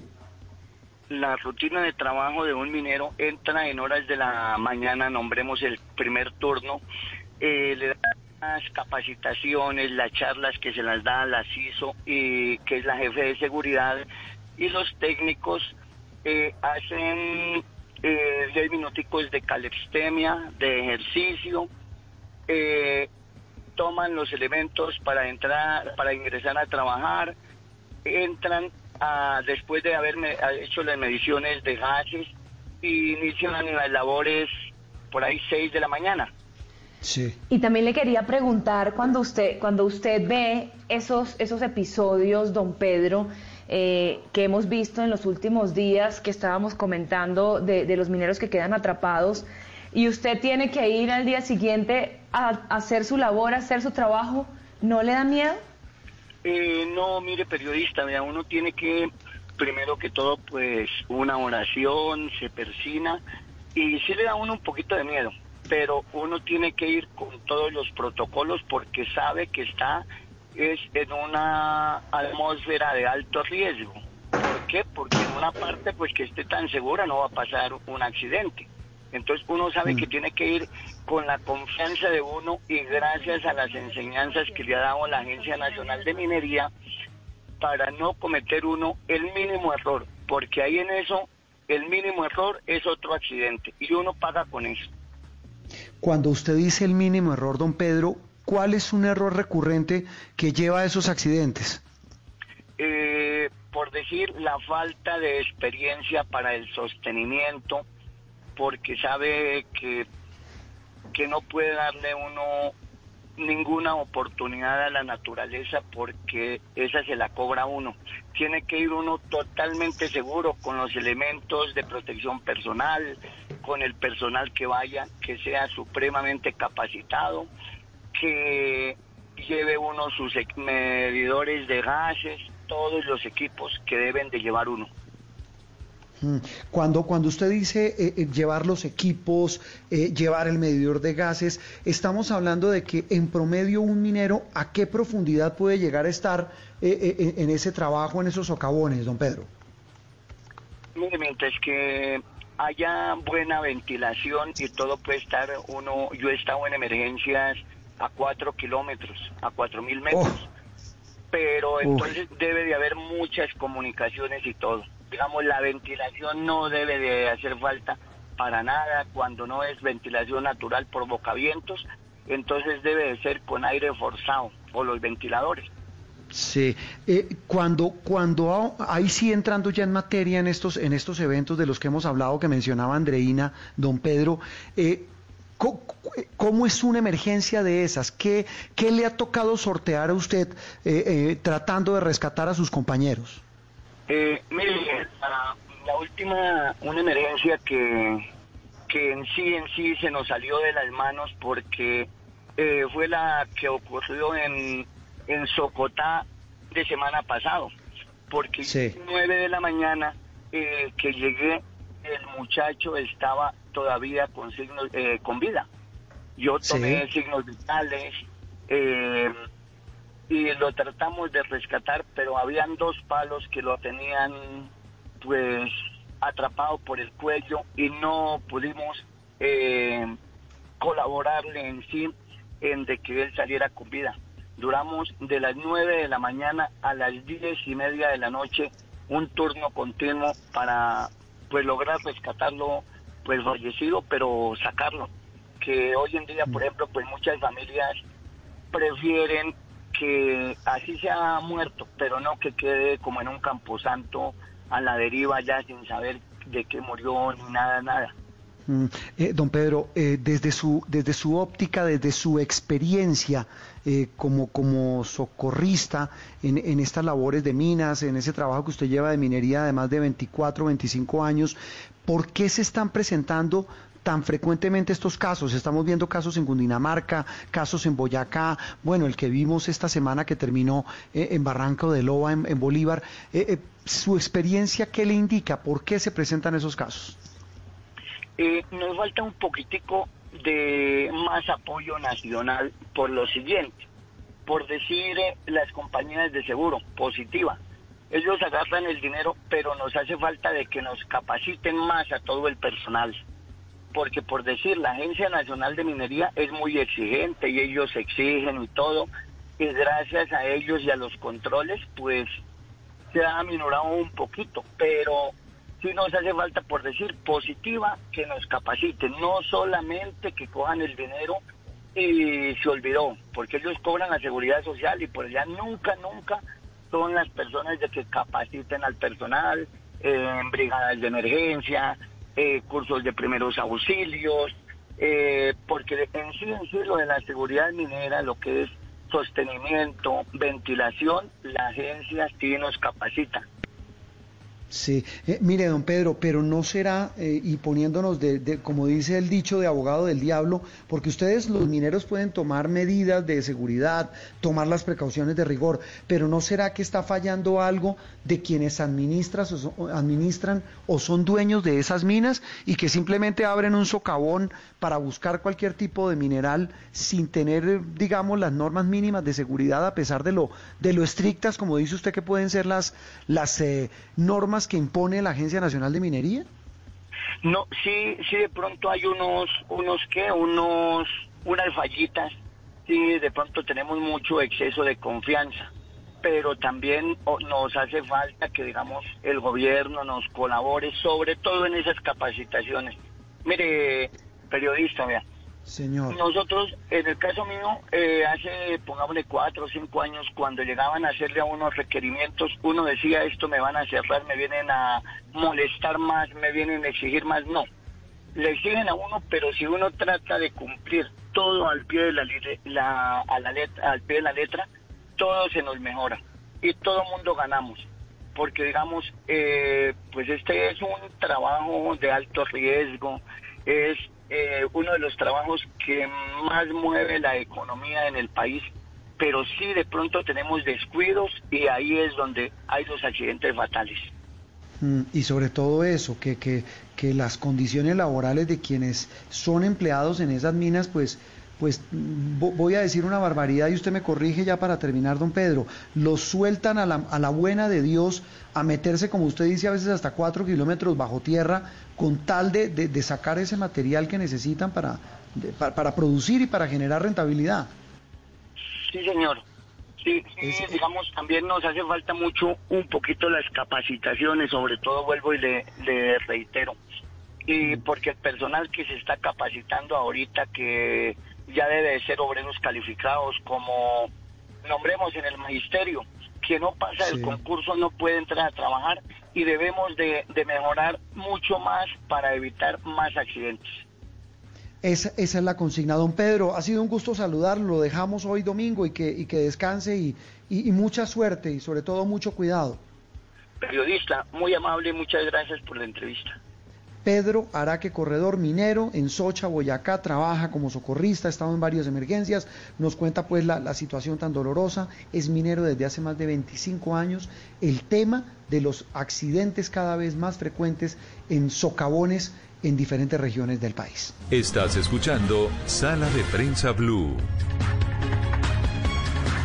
Eh, muy bien, continuamos en Sala de Prensa Blue. Andreina, y se ha conocido un informe muy, muy interesante de la firma Radar, eh, en asocio con otros organismos, sobre consumo de hogares, pero también eh, la incidencia de la migración en ese consumo. ¿Cómo es la historia?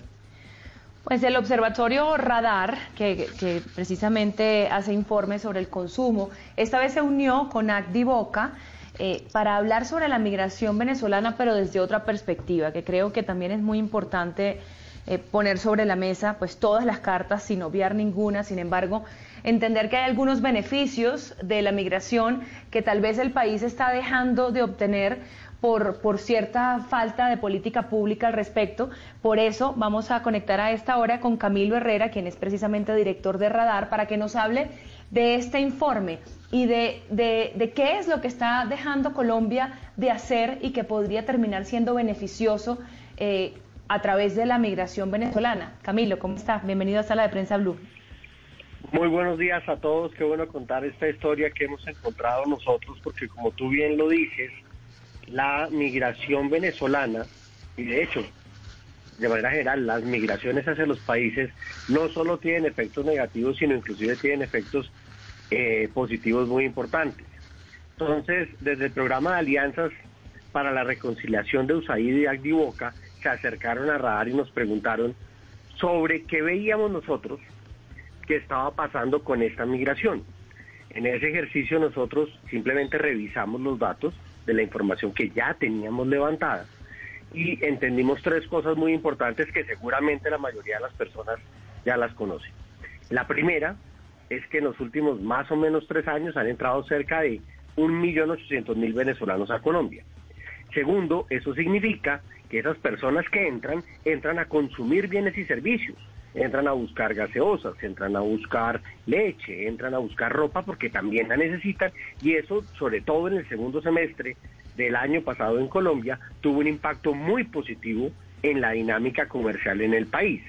Entonces, como tercer punto, cuando llega el aislamiento, en marzo, abril, mayo, junio, principalmente la parte más intensa del aislamiento, las ventas del comercio no caen tanto, de hecho debería haber caído casi que un punto adicional completo, debido a que la presencia de esta población de 1.8 millones de personas, que para ponerle en contexto a las personas que están oyendo esto, son más o menos dos bucaramangas en migración, permitieron que el golpe no fuera tan duro en muchos de los sectores económicos en Colombia. Mm, Camilo, estoy viendo el informe, el, que estábamos analizando aquí con Andreina, y es bastante interesante. Quisiera eh, hacerle preguntas rápidas, como una trivia, sobre todo para, para, para claridad y, beneficio de nuestros oyentes que entiendan el, el, provecho de este informe. Usted dice que han entrado casi dos millones de venezolanos. ¿Cómo están hoy estos migrantes en Colombia? ¿Qué concluye el informe? El informe concluye que hay tres tipos de migrantes venezolanos. Y esto tiene Sí. que ver con cuánto tiempo llevan en Colombia. Están los migrantes de largo plazo que llevan más de cinco años, que, digamos fue la primera ola de migración que tiene una posición social y económica completamente distinta a las otras dos olas. Están los migrantes que tienen menos de dos años, que, que, que, pena, que tienen más de entre dos y cinco años, entre ellos son los, que son los que ya están mostrando no solo la vocación de quedarse, sino que son parte de la sociedad y sin duda tienen unos problemas aún de formalización de su situación en el país, pero ya son parte de Colombia, sin decir que sean colombianos en ese sentido. Y tercero, una migración que lleva menos de un año, menos de dos años, que aún va y viene de una u otra manera, pero que también está mostrando ese interés en quedarse en Colombia. Entonces, estas poblaciones hay que verlas de manera distinta. La que llegó hace más de cinco años o la que lleva más de cinco años en Colombia, claramente tiene una escolaridad mucho más alta, ha sido aportante a temas fundamentales como la industria del petróleo, la industria del mercadeo, la industria de restaurantes, la industria de las, las droguerías y las farmacéuticas, que seguramente todos conocen marcas en torno a este sentido, y la migración de los últimos años ha sido fundamental en una cantidad de procesos. Le escuchaba yo en estos días a alguien de la industria del café diciendo, fueron muy útiles los venezolanos en el momento de la recolección La cosecha. Mm. de la gran cosecha de café que se dio. Entonces, esa migración que uno la puede ver como negativa y puede uno caer en la, en la, en la trampa de, de solo ver lo que puede pasar malo de manera individual. Cuando uno lo mira desde los números de manera neutra, se da cuenta que esto es muy importante y puede ser parecida y una magnitud muchísimo más grande a la migración turca o la migración libanesa que tuvo Colombia entre 1915 y 1945. Mm. Eh, Camilo, el trabajo que realizan los venezolanos en Colombia, ¿qué datos arroja el estudio?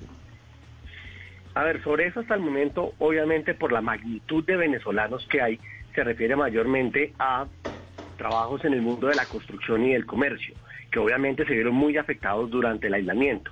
Pero ahí hay también un aporte muy importante. Cuando una persona viene de una cultura distinta, por lo general nos aporta de la mejor manera eh, tradiciones y costumbres de su país. Y en el caso particular del comercio, sobre todo en los restaurantes, quienes pudieron apo apoyar y ser empleados como, co como meseros o personas que ayudan a atender en los puntos de comida, el nivel de servicio mejoró de manera importante porque tiene una vocación, una forma de servir completamente distinta o por lo menos con una actitud diferente a la que estábamos acostumbrados en ciertas cadenas en Colombia. Entonces, de una u otra manera, esto entró a dar una transformación muy interesante, inclusive al tema en el tema gastronómico. Ahí, ahí de repente me corrigen ustedes, la palabra exacta es empezamos a comer taqueños. Hey guys, it is Ryan. I'm not sure if you know this about me, but I'm a bit of a fun fanatic when I can. I like to work, but I like fun too. It's a thing. And now the truth is out there. I can tell you about my favorite place to have fun. Chumba Casino. They have hundreds of social casino style games to choose from with new games released each week. You can play for free anytime, anywhere and each day brings a new chance to collect daily bonuses. So join me in the fun. Sign up now at ChumbaCasino.com. No purchase necessary. VGW Group. Void were prohibited by law. See terms and conditions. 18 plus. Pequeños, ¿cuál es la palabra correcta? Pequeños, pequeños, Camilo. Que no- nosotros tenemos la embajadora, entonces no, no hay problema. Yo todos los diciembre llevo llevo el pan de jamón a, el pan de jamón navideño a Caracol para para que para que conozcan un poquitito de eso que ustedes nos están nombrando. Claro, aquí hay, aquí hay cosas que son, el, el pequeño de otra manera, generalizándolo, es muy parecido al dedito de queso, pero es que no es igual. No. ¿Sabes? Como, es como cuando usted se come una arepa, son diferentes. Entonces, estos nuevos sabores entran también a ser un tema industrial en Colombia. Comienzan a venderse de manera informal como también los hacen las hamburguesas, las empanadas y demás, y se van metiendo en la cultura colombiana, colombiana, perdón, haciendo una, transcul- una transculturalidad muy importante. Sí, eh, mire Camilo, eh, estoy viendo también aquí en este estudio el tema de dónde viven y cómo viven los venezolanos que han llegado a Colombia. Ah, Ahí en la radiografía que ustedes logran hacer en este informe, ¿cuál es? A ver, ahí vemos nosotros varias cosas, y es que primero ellos de manera muy inteligente construyen unas redes. Entonces los que llegan o ya han llegado, eh, reciben a los otros que llegan, uno porque seguramente son familiares o conocidos, y segundo por un fenómeno de solidaridad entre ellos. Entonces alquilan un apartamento y en ese apartamento están dos o tres familias eh, subarrendadas, por darle de, esta manera un- una explicación a eso. Pero lo que vemos es un esquema de solidaridad muy efectivo que no es distinto a lo que hacen los migrantes que vienen del campo a las ciudades en Colombia o los desplazados que tuvo la violencia en Colombia. No es un tema de decir es que los venezolanos están haciendo un subarriendo y eso. No, porque primero el subarriendo es legal, eso no es ilegal. Segundo, lo que están haciendo es un esquema de solidaridad y entre ellos inclusive manejan redes sociales para apoyarse y em, eh, informar de oportunidades de empleo, informar de oportunidades eh, de salud, informar de apoyos que está dando el gobierno y de una u otra manera han creado un tejido que comienza desde, desde la casa, como usted bien lo menciona. Los puntos de habitación donde ellos están les ha permitido construir de alguna manera eh, una interacción solidaria que ha hecho que se reduzca para ellos la inseguridad y de una u otra manera puedan mantener sus costumbres. Camilo, viendo el informe, pues eh, eh, muestra usted todas las inversiones de venezolanos en Colombia, que eso está claramente definido, como usted bien nos indicó, en, las diferentes olas de migración. Sin embargo, e, en estas olas más recientes, son personas que vienen sobre todo a buscar un sustento, buscar trabajar e inclusive para poder enviar dinero a sus familias en Venezuela. Es una fuerza laboral importante porque claramente vienen a trabajar. Eh, ¿Cuáles son las principales barreras que se, que se encuentra esta población? A ver, las barreras que se encuentra la población venezolana en Colombia son las que se encuentra un colombiano en Colombia. Colombia tiene un problema de limitación de empleo y obviamente antes del, aislamiento, estamos hablando de 2019, donde conseguir empleo no es tan fácil en ciertas categorías. Pero tú como empresario, para poder contratar a un extranjero, necesitas que esa persona esté regularizada. O sea, una cosa que es fundamental aquí entender, y yo quisiera promover mucho esa palabra, es que no existe gente ilegal. O sea, no es que una persona sea ilegal por estar en un país. Lo que pasa es que no está regularizada. La palabra ilegal, de hecho, eh, yo creo que atenta contra la persona. Es un tema de no estar regularizada. Entonces las empresas no lo pueden contratar. Entonces, desafortunadamente, personas, eh, o en plan de ayudar o en plan de aprovecharse, las dos situaciones ocurren, contratan a los venezolanos en diferentes situaciones, como también contratan a los colombianos en diferentes situaciones por fuera del marco de lo legal. Entonces la situación que se encuentran los venezolanos no es muy distinta a la que se encuentran los colombianos, pero sí existen casos, desafortunadamente, donde hay una posición de, abusiva, donde les pagan menos, desafortunadamente, por el hecho de ser venezolanos y no estar regularizados. Mm, estaba viendo aquí una cifra eh, que quiero que nos ayude a entender, eh, sobre todo como usted lo señala, para tratar de tener una dimensión distinta a la que habitualmente los medios de comunicación estamos presentando de los migrantes venezolanos, y es la cifra de consumo, Camilo. Entre, entre enero y julio de este año, el consumo de los hogares colombianos, según este informe, es de 414 billones de pesos, ¿me corrige? ¿Está bien? está bien, pero ese es el total del consumo. Claro, pero súmele lo que consumen, ¿a cuánto se eleva con el consumo que aportan los, los migrantes venezolanos? ¿430 billones? Exacto, estamos hablando de que esos 2 millones de personas, 1.8 o el número que obviamente es flotante dependiendo del día, en el primer semestre de este año pudieron haber hecho gastos por el orden de los 15, 16 billones de pesos en Colombia. Eso es una cifra gigante.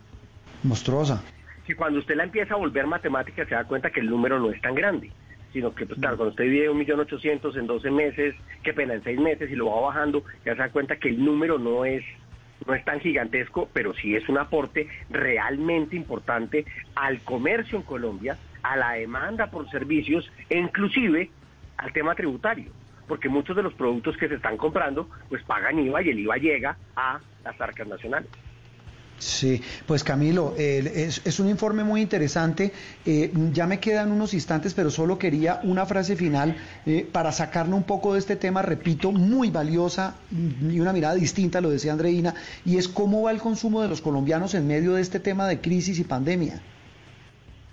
Pues ahí sí, de una u otra manera me acaba de chiviar, porque en cuestión de media hora vamos a liberar el dato de gasto en octubre el crecimiento de gasto de los hogares en octubre de este año ya es del 1,4 frente al año pasado, siendo el primer mes absolutamente sólido de crecimiento frente a lo que uno puede compararse frente a 12 meses atrás. Pero vuelvo a decir lo que dije al comienzo. Y El segundo semestre del año pasado fue espectacular. Entonces el hecho de que, ya estemos creciendo es una dinámica muy buena. O sea, es una noticia realmente positiva que muestra que el empleo tuvo que haber crecido en octubre de una manera importante y que muchos sectores del comercio ya están lo suficientemente activos para eh, estar dinamizando el mercado. Claro, durante el aislamiento la caída fue realmente grande. Sí, Camilo, uno no entiende una cosa, el tema de ha aumentado la pobreza, los datos que entrega el DANE, que entregan organismos de, economía, señalan que ha aumentado incluso la pobreza, que hay gente que consume no tres sino dos comidas. ¿Cómo se explica uno ese aumento de la pobreza, pero también el aumento del consumo? Porque cuando uno habla del mercado, es bueno dividirlo por, por, por segmentos. Entonces, la población más vulnerable, que es la que el gobierno ha intentado ayudar de la mejor manera posible, evidentemente tuvo un golpe muy fuerte en sus ingresos y en su capacidad de compra. Entonces, estamos hablando que es posible que aumentemos 5, 6, 7 puntos de pobreza por el tema del aislamiento y, y los efectos económicos que esto tuvo. Estamos hablando de que eso puede ser el 30 o 35% de los hogares colombianos con un nivel de afectación muy grande. Pero los otros hogares que lograron mantener su empleo y sus ingresos de alguna manera, de algún tipo de negociación con sus empleadores o con el esfuerzo de los empresarios de manera clara y el apoyo del gobierno nacional, siguen gastando. Y no solo mm. siguen gastando, sino que hay dos situaciones que se juntan. La primera, la inflación es baja. Estar una inflación por debajo del 2%, con crecimientos de salarios entre el 4 y el 6% este año, la gente tiene una mayor capacidad de compra.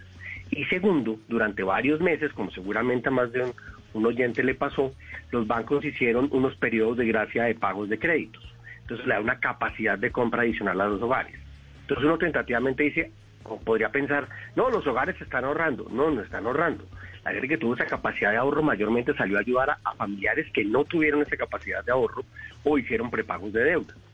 Entonces lo que vemos es que hay una cota de población que puede ser, no sé, el 30 o 40% de los hogares en Colombia, que tiene una dinámica de gasto relativamente buena en este momento, pero comprando productos básicos.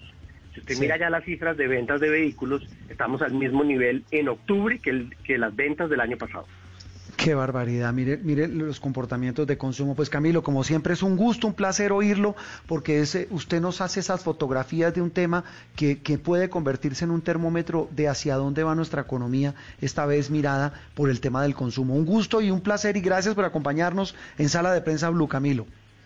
No, muchísimas gracias y los invito a que en diciembre disfruten unos buenos pequeños hay que los pequeños de Andreina. Camilo Herrera de Radar hablando de consumo, hablando de la incidencia inicialmente de la migración venezolana en el consumo general de la economía de nuestro país. Una nueva pausa y ya volvemos aquí en Sala de Prensa Blue.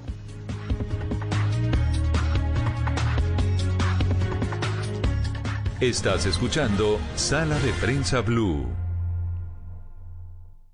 Solo la más alta conciencia sobre nuestra vida cambiará la suerte de esta pandemia.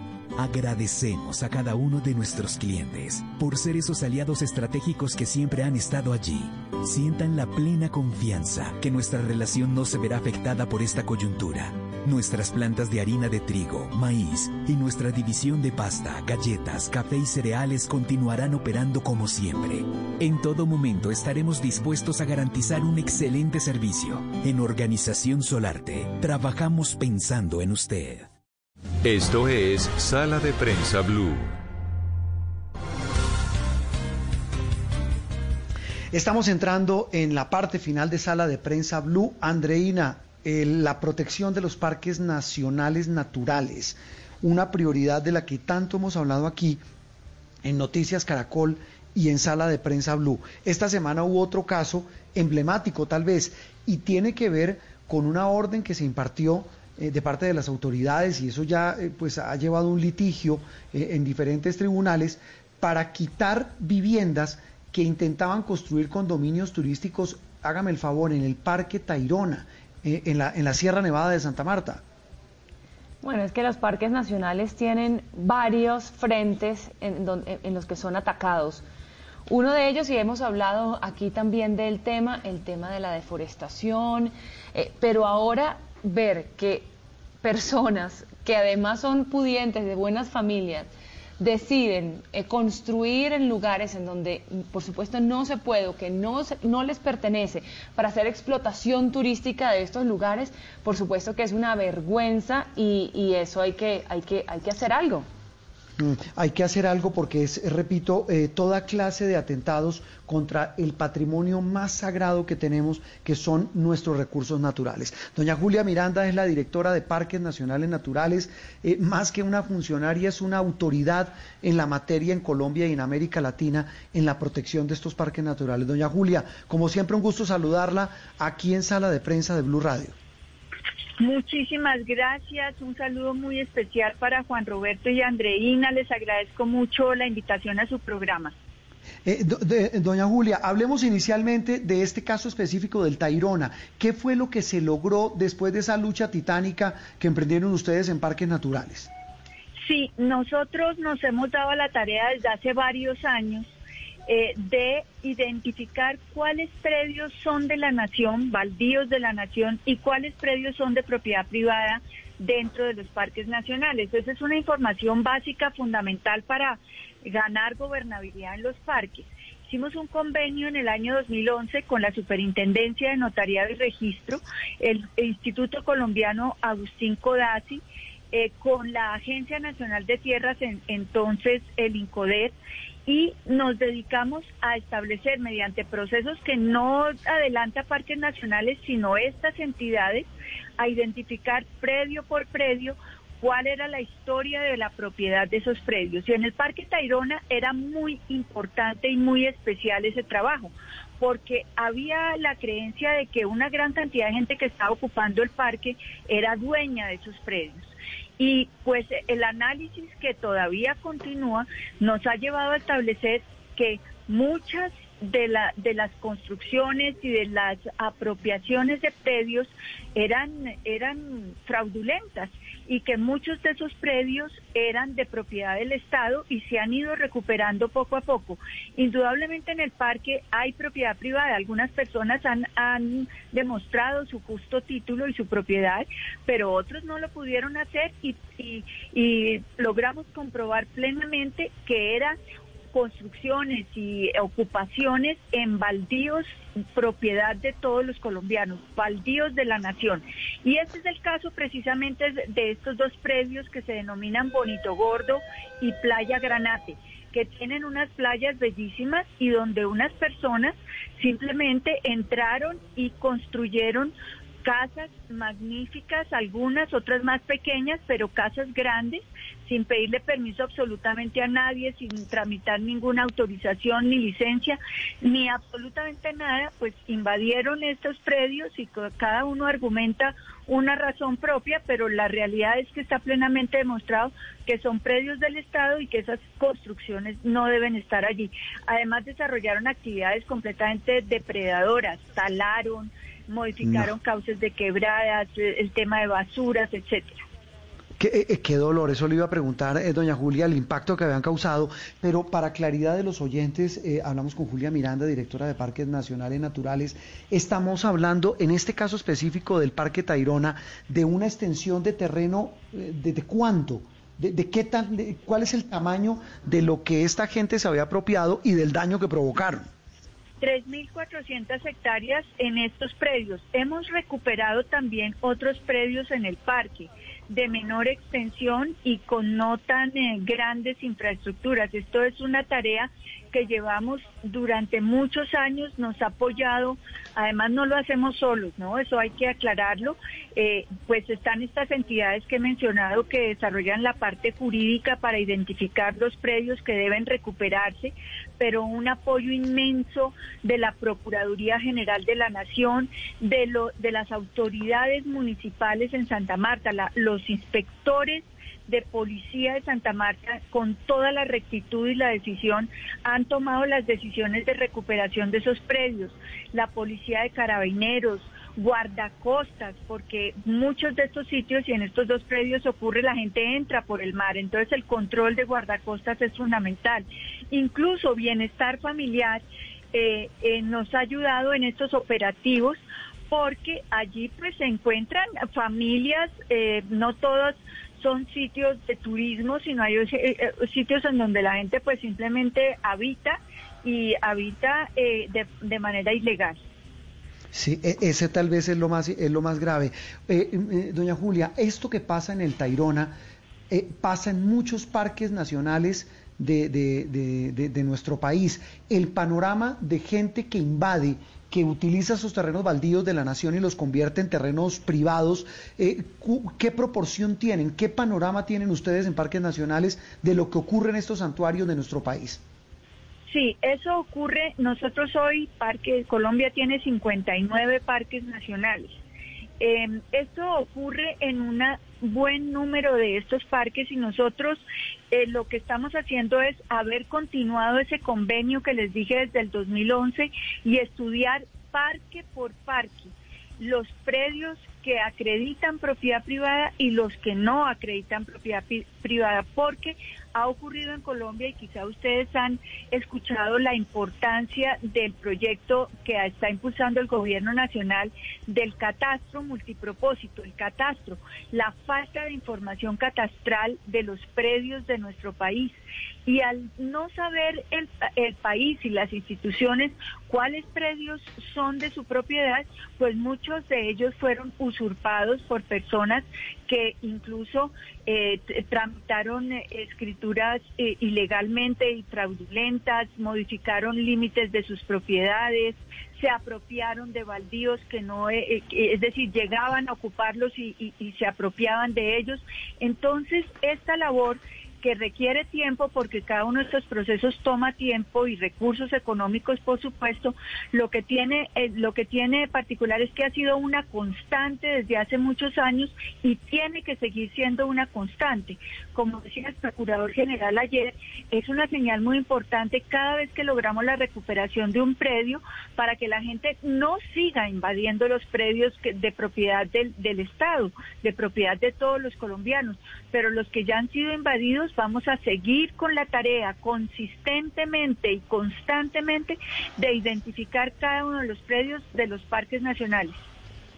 Julia, ¿y quiénes son esas personas que ingresaron en, en este o hicieron, construyeron en estos predios del Parque Tayrona exactamente?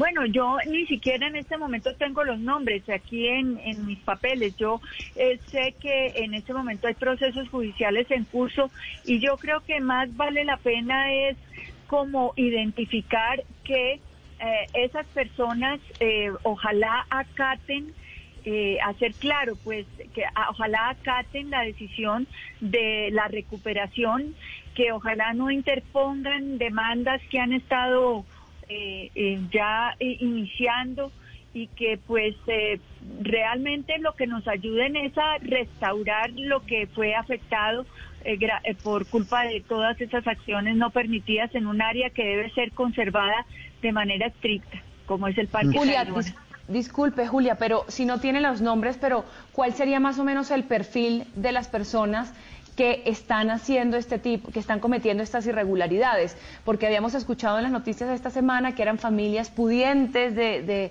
de, Magdalena, entonces quisiera saber exactamente cuál es el perfil de esas familias. Sí, indudablemente respecto de estas construcciones en Bonito Gordo y en Playa Granate hay construcciones muy costosas, grandes o había, porque ya están, estamos terminando el proceso de demolición, eh, grandes y con grandes inversiones. De manera que sí, es un perfil alto económico eh, de las personas que, que, entraron y hicieron sus, sus casas, que algunas las usaban de casas de recreo y otras como alojamientos o hoteles. Eh, para ofrecer al público. Hay otros casos en los que es, son invasiones de personas con menos recursos económicos que también nosotros tenemos el deber de recuperar. De tal manera que pues no es digamos privativo de uno de, unas personas con recursos o sin recursos. Nosotros tenemos que eh, recuperar los predios que se hayan ocupado en los parques nacionales sean ellos ocupados por personas con recursos económicos o no o con menos recursos económicos Sí, eh, Julia, eh, ahí también hay otro tema importante y, doloroso de esa realidad, es que eh, la, labor que usted realiza es titánica, yo la, la, conozco a usted hace años, sé que usted se mueve, nos hemos, nos hemos encontrado en chalupas, nos hemos encontrado a lomo de mula, la he visto haciendo una labor maravillosa, Julia, pero pero el tema clave ahí es cómo se protegen santuarios tan grandes con tan poco personal y con tan pocos recursos. Se lo pregunto porque además el fenómeno no es solamente la, que, que, que, invadan terrenos que son baldíos de la nación, sino que también hay otros fenómenos que incluso llevan a amenazas a los, a los, a los jóvenes y a los muchachos que cuidan los bosques y que cuidan estos parques nacionales naturales. Muchas gracias por tus palabras, Juan Roberto. Es todo un reto. Indudablemente Parques eh, trabaja con la comunidad. Nosotros eh, siempre decimos que no solamente el cuidado de los parques no solamente está a cargo de quienes portan el uniforme, que hacen su trabajo en las áreas, sino que tenemos grandes aliados aliados en las comunidades indígenas, en las comunidades afrocolombianas, en las comunidades campesinas con las que trabajamos. Tenemos de aliados a la fuerza pública. La policía de carabineros está hoy en varios parques ayudándonos. Está también muchísimas veces la Armada Nacional en muchos de los parques apoyándonos. Igualmente eh, la Fuerza Aérea y el Ejército. Eh, con la Fuerza Aérea trabajamos sobre vuelos eh, contratamos nosotros horas de vuelo de drones, contratamos horas de sobrevuelo, tenemos muchas ONGs que nos ayudan con proyectos de cooperación y países que nos ayudan con proyectos de cooperación para hacer esa vigilancia aérea de los de los parques porque piensa, somos hoy día 603 funcionarios con contratistas un poco más eh, pero tenemos a nuestro cuidado 21 millones de hectáreas de nuestro país. Oh. Algunas son escarpadas, remotas, pero Hoy en Colombia no ocurre como en otros países, como digamos en Canadá o en el sur, Argentina, Chile, en donde los parques son desiertos y no necesitan nadie que los cuide. Realmente la gestión de los guardaparques es muy importante para trabajar con esas gentes, con esas comunidades de las que les hablo, para ser los verdaderos aliados de la conservación de estas áreas y que nos ayuden a protegerlos. Contamos hoy también con tecnología muy importante, remota, de, imágenes satelitales cada vez más precisas, que requieren una inversión de recursos, pero que el parque se ha modernizado mucho para poder lograr esas imágenes que nos permiten monitorear las áreas y darnos cuenta en dónde hay intervenciones y dónde nos están afectando las áreas. Sí, que eso, ese tal vez ese mapa es el más fundamental. Eh, una pregunta final, eh, Julia, y es eh, el tema ese, ese tal vez el más importante, yo creo que más que la labor policiva, es la labor de conciencia que hay que generar en que esos parques son sagrados, Julia, es que estamos hablando del recurso más valioso que nos queda, que son los bosques y el agua. Así es, así es, y todos los esfuerzos que hacemos y ahí pues a los medios de comunicación yo tengo que agradecerles inmensamente. Un programa como el de ustedes le cuenta a su audiencia la importancia de que todos se solidaricen. Ayer yo hacía un llamado, por favor, todas las personas que sepan que hay invasión a un área, denuncien que hay actividad ilegal de tráfico de fauna, por ejemplo, denuncien, además de adquirir la conciencia de que no se tale el mangle, de que no se saque eh, los recursos naturales de las áreas protegidas, que las áreas son para disfrutarlas, yendo allá a verlas y a disfrutarlas, pero no a afectarlas dañándolas. Pues, pues, Julia, mire, lo, que siempre hemos dicho es que eh, eh, estamos para eso, para concientizar en un tema que, repito, nos debe generar conciencia a todos, el de proteger lo que nos queda de planeta Tierra y ese pulmón tan maravilloso que tenemos en Colombia. Julia, un abrazo y seguimos de la mano trabajando en este tema, en esta cruzada. Sí, señor. Muchas gracias a ustedes. Un abrazo muy grande. Julia Miranda, la directora de Parques Nacionales Naturales, está desde el 2004, Andreina. Estamos hablando de una mujer que lleva ya casi 20 años dedicada a proteger lo más sagrado que es el bosque y el agua en nuestro país. Sin duda, y que hace tanto falta. Una gran labor la de Julia y bueno, necesaria en este momento. Esta, noticia de lo del Tairona de verdad que a mí me, me, indignó. Y todo, y todo, pues, y todo lo que pasa, ¿no? sin que nos demos cuenta. No, pues es que estamos hablando de millones de hectáreas y solamente hay 600 funcionarios guardabosques para vigilar los parques nacionales naturales. Pues con esta reflexión de que hay que cuidar lo más valioso, terminamos. Eh, sala de prensa hoy domingo. Eh, feliz resto de domingo, doña Andreina, que le vaya bien. Bueno, feliz resto. Yo me voy a comer un pequeño porque ya me antojó el señor Camilo Herrera y así, y así terminamos este domingo. En 30 segundos, Bueno, ¿cómo, se hace un teque- ¿cómo, cómo se hace un tequeño? No, pues un tequeño es con, con, es de que, es como el palito de queso, pero como él dice, sabe diferente. es, sí. Es una masa de, de harina de maíz y por dentro tiene un queso, pero un queso de ese que cuando uno lo muerde, eso se chorrea y se, y se, y está totalmente Uy, derretido. No, no, así. no, no, qué delicia, qué delicia. Tengo por aquí a Ricardo Regua, los compañeros de, de- de- del Gol Caracol y de Estadio Blue y de, y, de- y de Blue Deportes, que van a empezar hoy transmisión gigante y, y están diciendo, uy, dígale a la chama que nos traiga tequeños, que les traiga aquí a la cabina.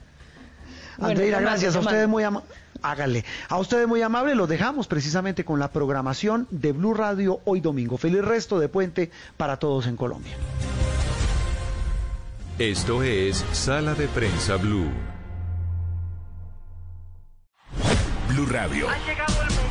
Radio Eliminatoria. Presenta este martes 17 de noviembre, desde las 6 de la tarde, Uruguay, Brasil. Blue Radio, la nueva alternativa. Legalizar o no legalizar el uso recreativo de la marihuana. El gran debate que se está dando en Colombia, de eso estaremos conversando en Generaciones Blue. Generaciones Blue, este domingo a las 12 del día. Generaciones Blue por Blue Radio y bluradio.com. La nueva alternativa. Este puente festivo en, en Blue Jeans, el lunes festivo, los nueve arquetipos de la personalidad y su impacto en nuestra socialización. No se pierdan toda la música y el entretenimiento en el Blue Jeans de Blue Radio. En Blue Jeans, todo este fin de semana por Blue Radio y bluradio.com. La nueva alternativa. Fin de semana es para estar en Blue Jeans. Para volver a soñar, para clasificar por tercera vez consecutiva, para el orgullo de toda una nación, para vivir, sufrir, vibrar, llorar, cantar. Grita, salta, todo porque juega Colombia. Todas las eliminatorias, vívelas, súfrelas, llóralas, cántalas en Blue Radio, porque a partir de este momento estamos en modo fútbol.